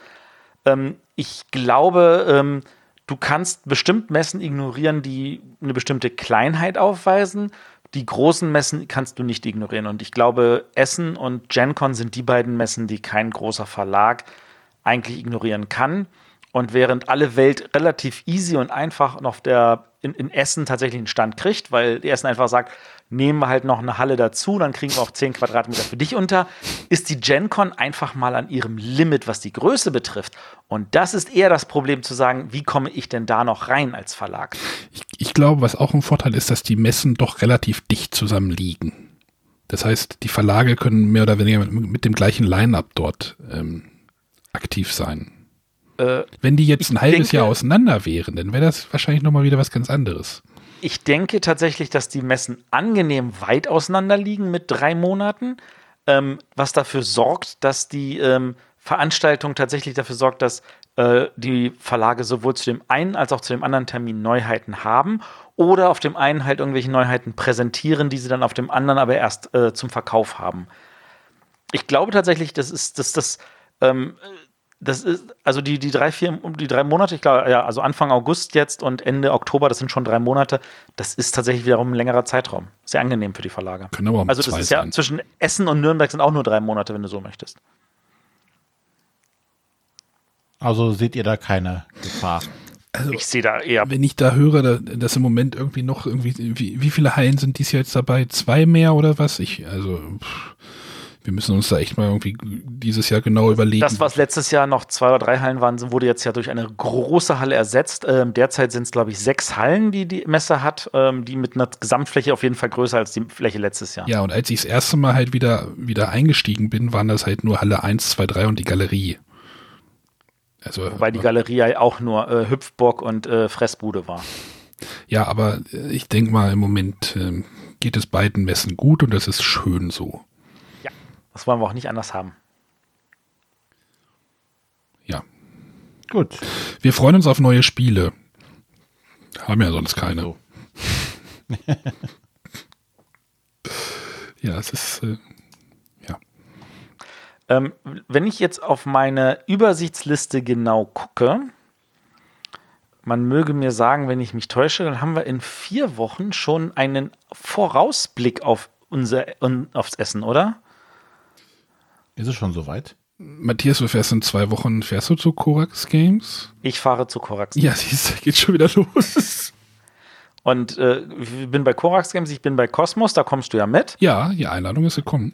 Genau, ähm, dann äh, äh, fahren wir auch noch zu Pegasus. Denk dran, da bist du auch dabei. Also mindestens am Samstag. Ja, da müssen wir nochmal sprechen, wie wir das dann machen. Ich hatte, ich hatte schon genau. noch eine Anfrage. Ah, nee, ah, ich sehe gerade, unser Vorblick auf Essen ist in sechs Wochen. Oh, Glück gehabt. Genau, also in zwei Wochen haben wir hoffentlich dann unsere Gäste. Da kommt dann hoffentlich nichts noch in die Quere. Ähm, keine Ahnung, was wir nächste Woche haben. Irgendwas anderes Kleines. Wahrscheinlich ein Spiel vorstellen. Wahrscheinlich. Ja. Ja, ich denke mal, jetzt haben wir noch mal, ja, heute mal locker easy peasy hier. Über die GenCon geredet. Und über andere Themen. Wann kommt Keyforge jetzt auf Deutsch? Vielleicht zu essen? Essen? Ja, wahrscheinlich. Äh, warte mal, nee, Entschuldigung. Zur internationalen Spieletage Spiel in Essen. Und Comic äh, Wein. Plus Comic Action, genau. Comic Action. Gut, dann äh, denke ich mal, haben wir das Thema jetzt erstmal abgehakt. Freuen uns auf nächste Woche. Da haben wir wieder eine kleine Folge. Da müssen wir uns noch überlegen, wie wir die füllen, oder? Wahrscheinlich mit dem genau. Spiel. Oder mit Spielen. René, es ist echt zu warm. ja. Hm. Ich bin noch im Urlaubsmodus. Ja. ja. Liegt noch auf, vor Müritz liegt er noch. Nee, auf, an der Ostsee auf Rügen. Ach so. Ja, gut. Aber ich habe noch einen Rückblick vorbereitet, der wird dir gefallen, glaube ich, heute. Ja, dann äh, sagen wir an dieser Stelle mal Tschö. Tschö mit Ö. Mit Ö. Mit Ö und hören uns dann nächste Woche wieder. Erstmal den Ton noch ein bisschen leiser machen, damit euch das hier alles nicht wegfliegt. Ich wünsche euch was. Tschüss, bis gleich. Bye, bye. Bis dann. Tschüss.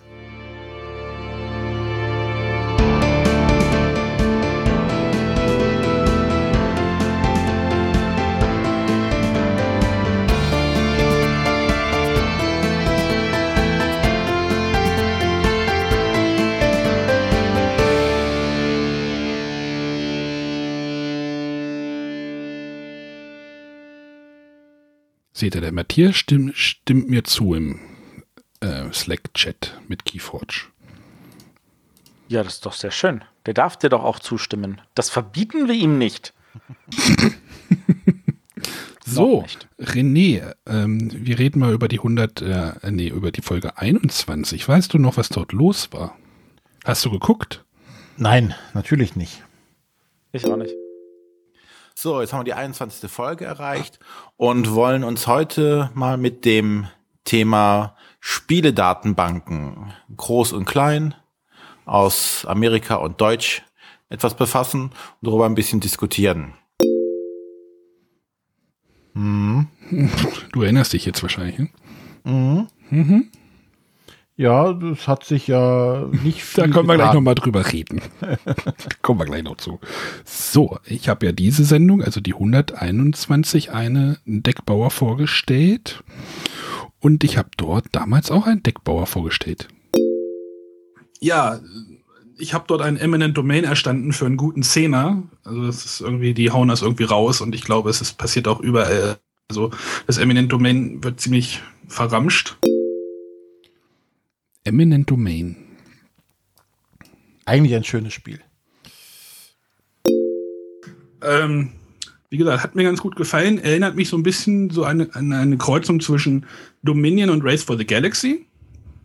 Das trifft's. Ja. Matthias hat da auch noch eine Meinung dazu.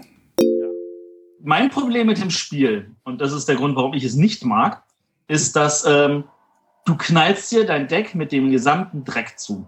Also du versuchst auf der einen Seite gerade loszuwerden und gleichzeitig kriegst du halt von der Aktion, die du immer wieder machst, immer mehr nach. Ähm, das sorgt dafür, dass dein, dein Deck anfängt irgendwie zu klumpen.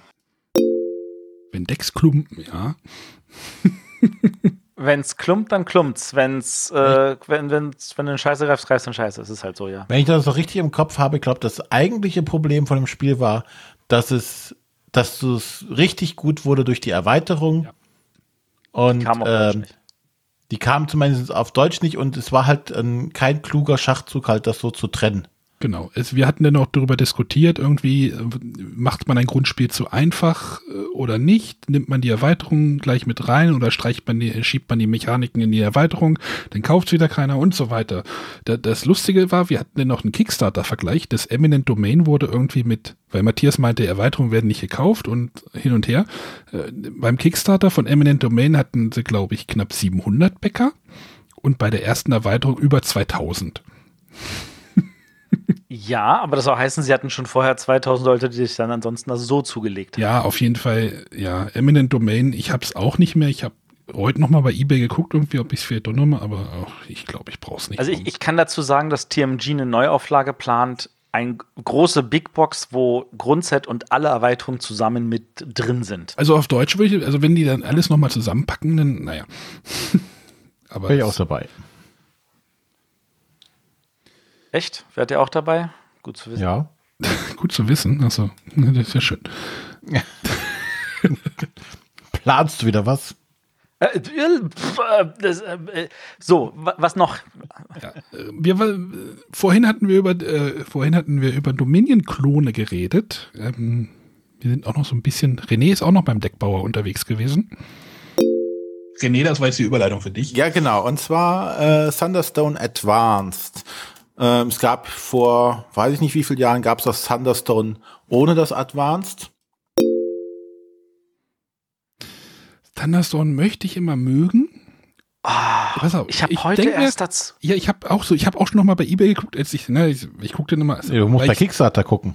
Ja, Ich wollte gerade sagen, Kickstarter. das Ding, ich möchte Thunderstone mögen und dann denke ich mir immer, ah, wenn ich spiele, dann musst du wieder, der muss einen Held haben, der muss die Waffe tragen, der muss noch genug Licht haben, Arne, der Arne, noch Arne. Proviant und hin und her. Habe ich heute erst eine Diskussion auf, auf, auf Dingsbums gehabt. Das Thunderstone Quest ist so viel besser als das Thunderstone oder Thunderstone Advance. Oh, das habe ich gesehen, aber das sieht so wild durcheinander. Also, Nein, nein, nein, es ist, es ist echt besser. So, und jetzt, das, Also, jetzt all meine die Frage. Sachen, all die Kleinigkeiten, die ich an, an Thunderstone beziehungsweise Thunderstone Advance so, hm, ja, ja, das ist so gefühlt so aufgesetzt und so. Das ist alles glatt gebügelt. Das spielt sich so viel fluffiger und besser. Ich hatte es im Urlaub dabei, das Thunderstone Quest. Ich habe es mehrmals auf den Tisch gepackt. Wir haben uns durch, ich glaube, die gesamte erste Questreihe und fast die zweite durchgekämpft. Und wir hatten einfach nur Fun. und wann kommt die deutsche Version? Das konnte mir Pegasus nicht sagen, ob sie es auf Deutsch bringen. Genau. Das haben sie noch nicht entschieden. Ach. Also sollten sie es nicht auf Deutsch bringen, holt sie auf Englisch, weil das ist ja nicht so viel Text. Das will ich ja nicht. Dann, wartest, dann warte darauf, dass sie sich dafür entschieden haben, es auf Deutsch zu bringen. Ja, nachdem ich hoffe, dass sie es auf Deutsch bringen, weil das ist echt gut. Nachdem da alles Thunderstone jetzt wieder verramscht haben, vielleicht haben sie Ja, noch was im ja. Pegasus Shop. Ich guck mal eben. Ah, nee, nee, dann Also denke ich. Nee, Thunderstone hab Quest finde ich echt haben grandios. willst. nee, ich glaube nicht. Das Advance kann ich dir geben. Ich hatte mir auch das Numenara irgendwie mal in der Spieleburg irgendwie, da hatten sie so, Ad- Ja, da hatten sie was, das hatten sie in der, zur Advent, irgendwie so eine Adventsaktion irgendwie für 5 Euro. Aber habe ich jetzt auch nicht mehr. Außerdem hat mich beim Advance immer ange, ange, richtig abgefuckt, dass dort in, dieser Spielplan war immer so eine Matt, äh, war immer so ein Poster. ja das, ist, das war auch Quatsch. Das, Ja, ist- also das. Oh, jetzt sollen sie einen Feldplan, aber da hatten wir, nee, egal. Also, Also wie wenn's- gesagt, das Thunderstone Quest, dicker Daumen hoch von mir. Ich finde es super. Wenn es auf Deutsch kommt, schmeiße ich Bildschirme gegen den, mein Geld. Nee, andersrum. Ähm, Ja, mach das. Bildschirme. An Matthias, Stelle ist das der Hinweis für die Kollegen von Pegasus. Hey Leute, bringt's auf Deutsch. Matthias, Ja. Es gibt wieder ein Rätsel. Aber heute ist es, heute ist, glaube ich, einfach für dich. Ah, Was ich vorgestellt habe, ja, komm, lass es mich wissen. Äh, Und das ist ganz wichtig, weil, und das ist jetzt der größte Clou, du hast neben deinen normalen Figuren hast du noch eine Hütte. Und diese Hütte kannst du in Minen reinsetzen, die auch anderen Spielern gehören. Also Du kannst natürlich auch in deine reinsetzen, um vielleicht irgendwie was noch vorher schon zu sichern. Ist einfach, oder? Äh, nein. Nein? Hast Nee. du noch einen Hinweis? Ich habe das Fazit von dem Spiel für dich. Ja, mach mal. Und das ist definitiv, ähm, die, also dieser, dieser, dieser Run auf diese Goldnuggets, der Na, jetzt weiß es doch aber, oder? Nein. Immer noch nicht. Carcassonne Goldrausch, ne? Ja, richtig. der spiegelt sich auch in dem Namen Goldrausch, finde ich, so wunderbar wieder. Weil nachdem das Spiel halt vorbei ist, dann noch jeder nochmal seine, seine Goldnuggets aufdeckt und entsprechend viele Siegpunkte bekommt. Das kann auch mal einen großen Unterschied machen. Also das, das hat eine Menge Spaß gemacht. Für Leute, die sagen, ich kann nicht genug von Carcassonne kriegen, definitiv eine tolle Variante. Ja, man, man darf halt, man muss halt damit leben können, dass die Leute einem was wegnehmen können. Also wer Take-Z-Elemente nicht verträgt, der braucht Goldrausch nicht angucken. Ansonsten bleibe ich dabei. Ich finde das eine schöne Variante, ja. Aber Ich freue mich schon auf das Neue jetzt. Das Ja. Das ist aber echt schon vier Jahre her, das Goldrausch. Und genau das gleiche und das, genau das Gegenteil, René, habe ich. Äh, ich glaube, ich bin damit durch. Ich habe so die Safari gesehen, habe gedacht, das hat mich so gar nicht, gar nicht bewegt. Nee, also gar nicht. Ich habe das Amazonas fand ich schon so, ja, okay, aber Wobei das Amazonas Also das- fand ich toll, weil es halt so komplett anders irgendwie ist. Auf einmal baust du da wirklich in so einer geraden Linie irgendwas, nur so am Rand mal. Das fand ich schon sch- eine ganz andere Richtung mal. Also das Und, Südsee äh, kommt immer noch auf den Tisch. Ja, Südsee ist sowieso gut. Das, das äh, Goldrausch habe ich leider nicht. Das fehlt mir noch. Das müsste ich mir mal nachholen. eh, mich, ich weiß nicht, der Bogen da jetzt irgendwie für mich, also Ja, ist ja gar kein Problem, Arne. Du bist ja nicht der Freund von Erweiterung. nee, ich muss jetzt ja auch, ich muss ja auch äh, Arkham Horror Third Edition spielen demnächst. Genau. Matthias hat auch mal was berichtet, wo er F- Fievel gespielt hat. Das hat also sehr, sehr viel. Also Mallorca, ja, machen wir gleich mal den Schwenker rum, ähm, ist eigentlich eine relativ äh, coole Veranstaltung. Wir sitzen da äh, auf einer großen Finca an Tischen, spielen von morgens bis nachts. Und nachts heißt wirklich zum Teil bis nachts um fünf. Ähm, und zwischendurch, ähm, wenn man sich mal eine Pause gönnt, kann man in den Pool springen, der drei Meter weiter entfernt ist. Äh, oder man geht mal kurz runter zum Strand ähm, oder macht irgendwelche anderen Sachen. Also da gibt's welche, die dann einmal am Tag irgendwie losgelaufen sind, ein bisschen geocachen. Ähm, da kann man echt, echt die Zeit wunderbar rumkriegen und Klingt arbeitet echt nach harter. Arbeit. René, das klingt echt nach harter Arbeit, oder? Jetzt wissen wir, woher das kommt, dass der Matthias immer sich aufregt, wenn wir sagen, er arbeitet dann. Er hat selber so arbeitet verkauft. Aber wenn, wenn, das einer von uns, wenn das einer von uns erzählt hätte, dann würdest du doch nicht glauben, dass René, wie sah denn dein Urlaub? Urlaub aus? So wie Matthias ihn gerade beschrieben hatte? Ja, wir waren geocachen. Am Pool waren wir nicht. Wir waren dafür einmal äh, ein paar Mal im See und am Meer. Und habt Spiele gespielt. Und haben gespielt. Und das hast du Urlaub genannt. Das habe ich Urlaub genannt. Komisch. Das war aber nicht von morgens um sieben bis nachts um fünf.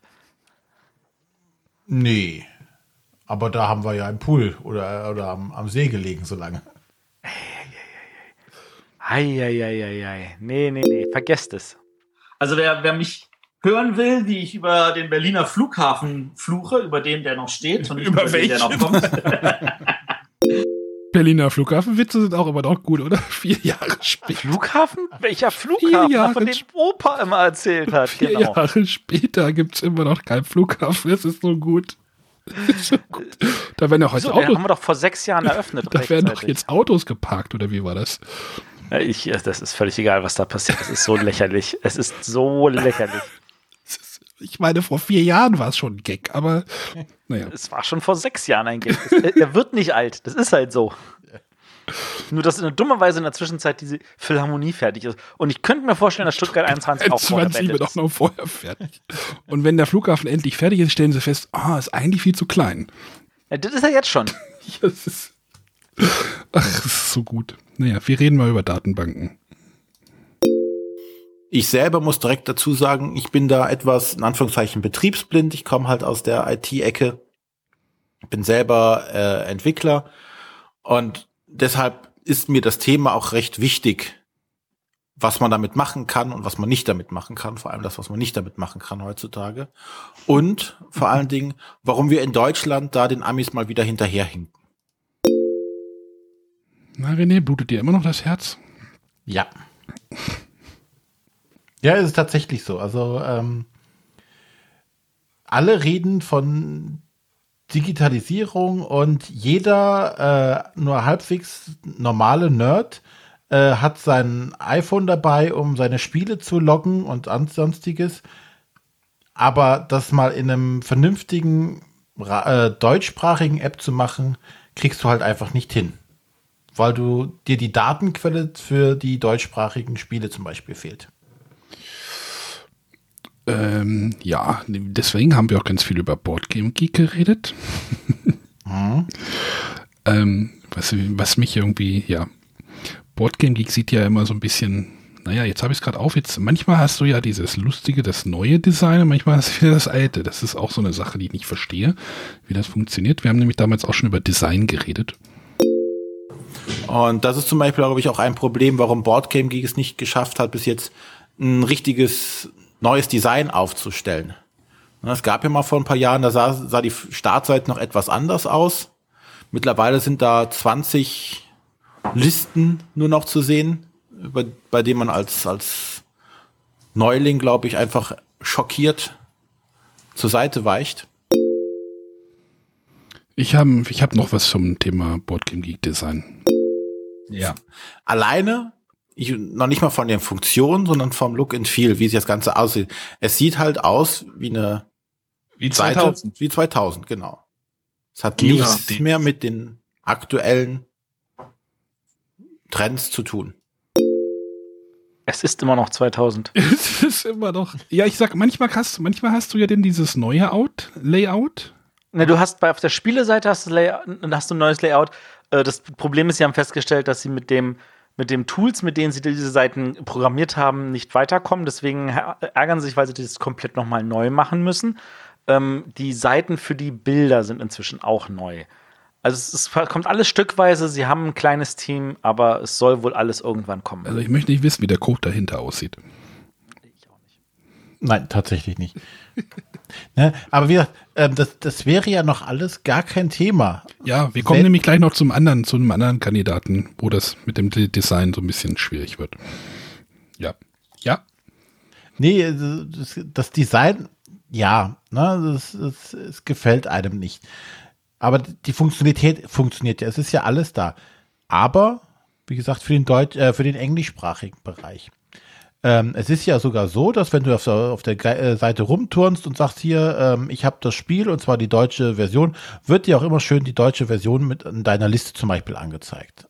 Äh, aber du hast halt keine Möglichkeit, an diesen deutschen Namen über deren Schnittstelle ranzukommen. Du kannst ja noch, die, die haben ja so eine Schnittstelle, wo du die Daten auch abrufen kannst, um für deine eigenen Sachen zu verwenden. Aber an die deutschen Namen kommst du nicht dran, so dass du sagen kannst, hier, ich möchte gerne mal äh, eine Auflistung aller Spiele in, in Deutsch haben. Geht nicht, weil du nicht an den Namen kommst. Naja, das ist doch aber nur eine Datenbankgeschichte. Machst du da aber wenn du nach einem deutschen Namen suchst, dann gibt er dir doch das Spiel aus. Ja. Nein, er gibt dir dann die ID für das englische Spiel aus und da kannst du das Spiel dann abrufen mit der ID und dann kriegst du aber nur die englischen Informationen. Aber äh, nee, also weil wenn ich in meiner BG Stats App den, Namen, den deutschen Namen eingebe, dann findet er das Spiel, mit dem deutschen Namen und gibt mir dann auch den vollständigen deutschen Namen zurück. Tut er das mittlerweile? Ja. Das tut er mittlerweile. Also der trägt dann, wenn du den neues Spiel einträgst, will er aber den englischen Namen wieder eintragen, dann trägst du halt den deutschen Namen. Aber er linkt schon, also das verlinkt er schon. Also, also bei mir trägt er den deutschen Namen ein. Manchmal ja, manchmal nicht. Das ist auch irgendwie ein bisschen wild. Okay, aber das, das ist ja eigentlich wahrscheinlich nur so eine Datenbankgeschichte, aber ich glaube dafür, dass René. Nein, das ist keine Dat Datenbank. Ja, einfach neues ID, irgendwie neues Feld, irgendwie eine neue, was weiß ich, Klasse, irgendwie. Ach, was, ich bin da nicht Experte für. Nein, die Schnittstelle ist einfach nicht da nach außen. Intern haben die das alles zur Verfügung, sonst könnten sie es ja gar nicht anzeigen. Aber nach außen hin geben sie es halt so nicht preis. Na, das ist. Äh René hat schon wieder die Faust in der Tasche hier. Es ist, es ist halt nicht nur Deutsch. Das Problem ist natürlich, sie müssten dann rein theoretisch gleich 200 Sprachen unter- unterstützen. Die sind ja alle da. Die sind alle da. Sie geben es nur nicht nach außen. Weil das wahrscheinlich auch nicht die Priorität ist im Ich Moment. wollte gerade sagen, das hat Die bestimmt. haben mit dem Design mehr zu tun wahrscheinlich. Ja, deswegen, deswegen rege ich mir ja so auf, dass es halt keine deutsche Lösung dafür gibt, eine deutschsprachige Lösung. Äh, es gab einen Versuch, ähm, eine Datenbank äh, in den deutschen Markt reinzudrücken, die ihr jetzt wahrscheinlich nicht mehr auf den Schirm habt. Oder? Mal gucken. Lass uns, lass uns mal von Geek weggehen und lass uns mal tatsächlich dann jetzt zu TrickTrack gehen, weil TrickTrack war ja vorher ein, ein Portal für, für Nachrichten. Das heißt, du hattest eigentlich einen relativ einfachen Blog, sage ich jetzt mal, mit irgendwelchen interessanten Nachrichten, wo du noch Kommentare hinterlassen konntest. Das war sehr spartanisch im Design, das hat mir super gefallen. Und das ist jetzt halt verbunden worden mit der französischen Seite, die auch eine Datenbank dahinter hat, wo die ganzen Spiele sind und wo natürlich äh, das Ganze zum größten Teil auf Französisch gepflegt wurde, weil das halt eine französische Mutterseite ist. Ähm, und da ist, das, das mag jetzt modern sein, aber das ist auch, das ist noch unübersichtlicher in meinen Augen. Ups, war ein bisschen schnell, aber ähm, ja, TrickTrack hattet ihr jetzt bestimmt nicht auf dem Schirm, dass es dort ja auch diese Bestrebung gab nach diesem Umbau. Dadurch, dass es die Seite jetzt auch seit zwei Jahren nicht mehr gibt in dem Sinne. Ja. Aber ne, da war ja dieser Versuch, irgendwie, wir bauen jetzt was, ne? Aber die waren dann auch so dran geflanscht an das Französische. Äh, Auch die Datenbank, das ist dann irgendwie auch irgendwie wild, oder? Es, aber es gab mir noch mehr zu TrickTrack zu sagen. Ja, Na, Das meistens, meistens warten immer noch darauf, dass der Guido seine Nachrichten dort drauf schreibt. Man kann ja jetzt auch selber in Anführungszeichen Artikel drauf veröffentlichen. Das ist ja, finde ich, eigentlich ein nettes Feature. Was niemand genutzt hat und die Seite gibt's nicht mehr.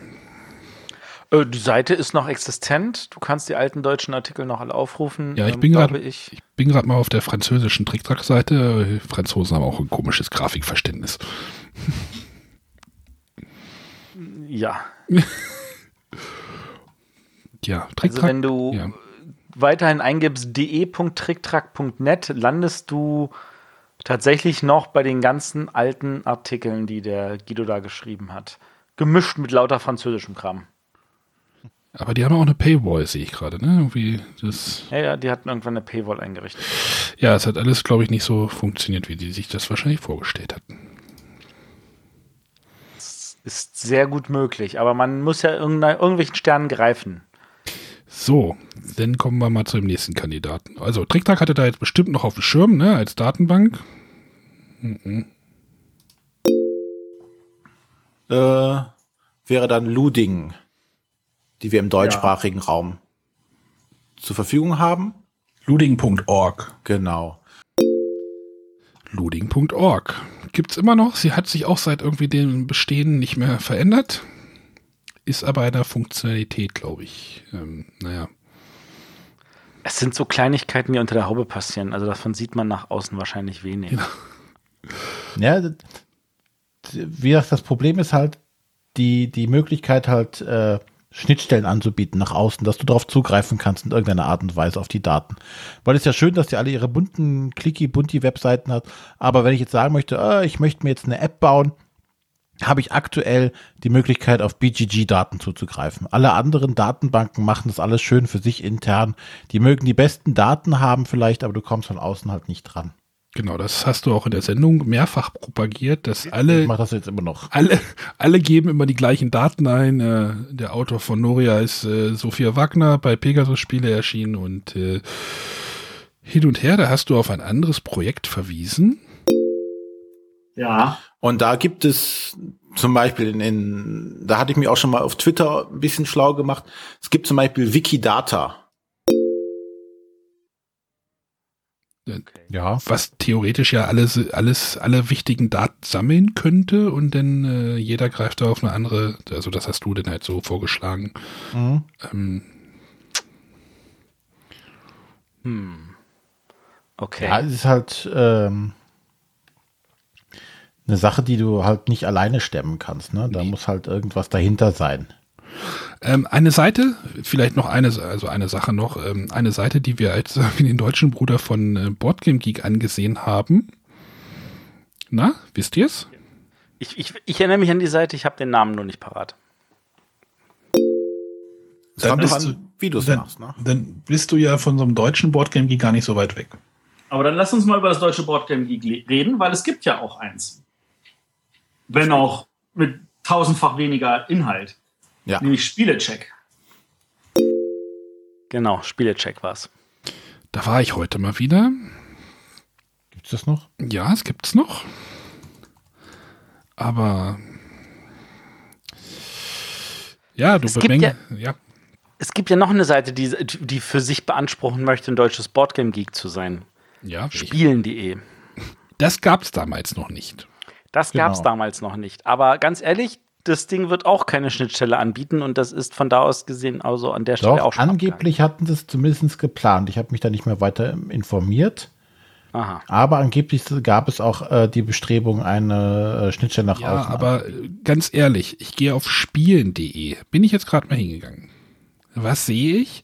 Dorfleben, App, My Free Zoo, Royal, äh, Forge of Empires, das ist dieser ganze äh, Free-to-Play-Kram und dann gibt's da oben irgendwie so einen Reiter Brettspieler. Da will ich doch gar, da will ich doch gar nicht hin.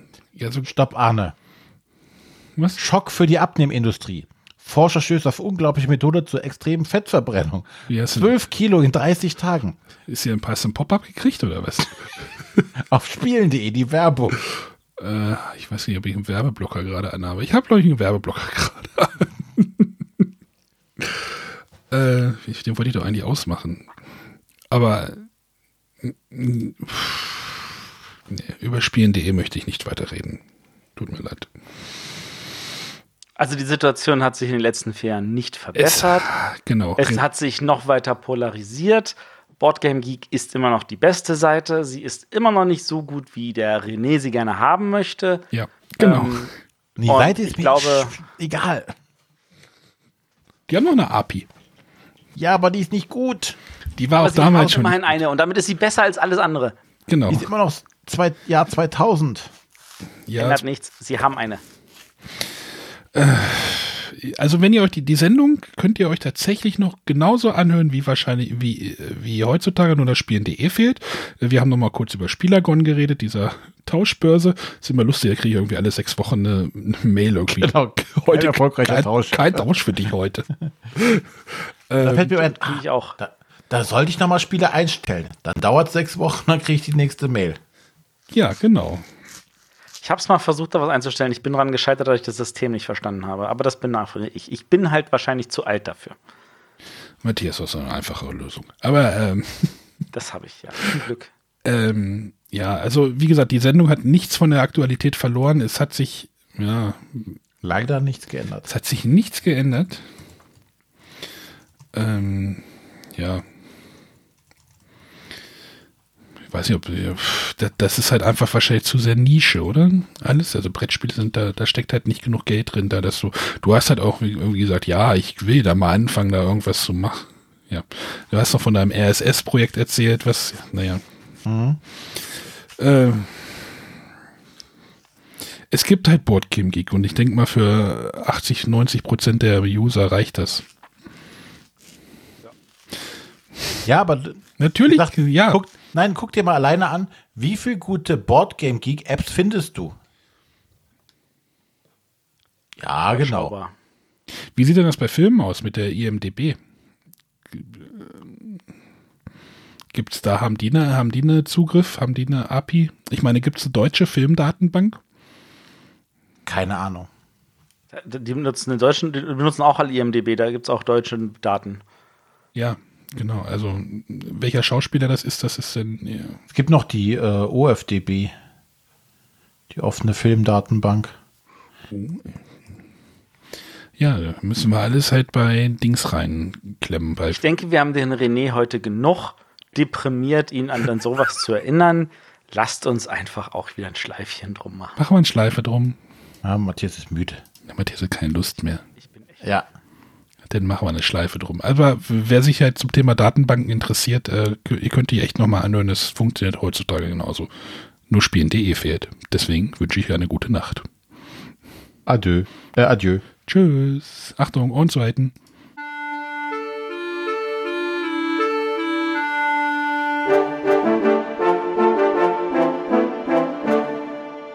Das waren die Bretterwisser. Ihr findet diesen Podcast bei iTunes oder auf www.bretterwisser.de.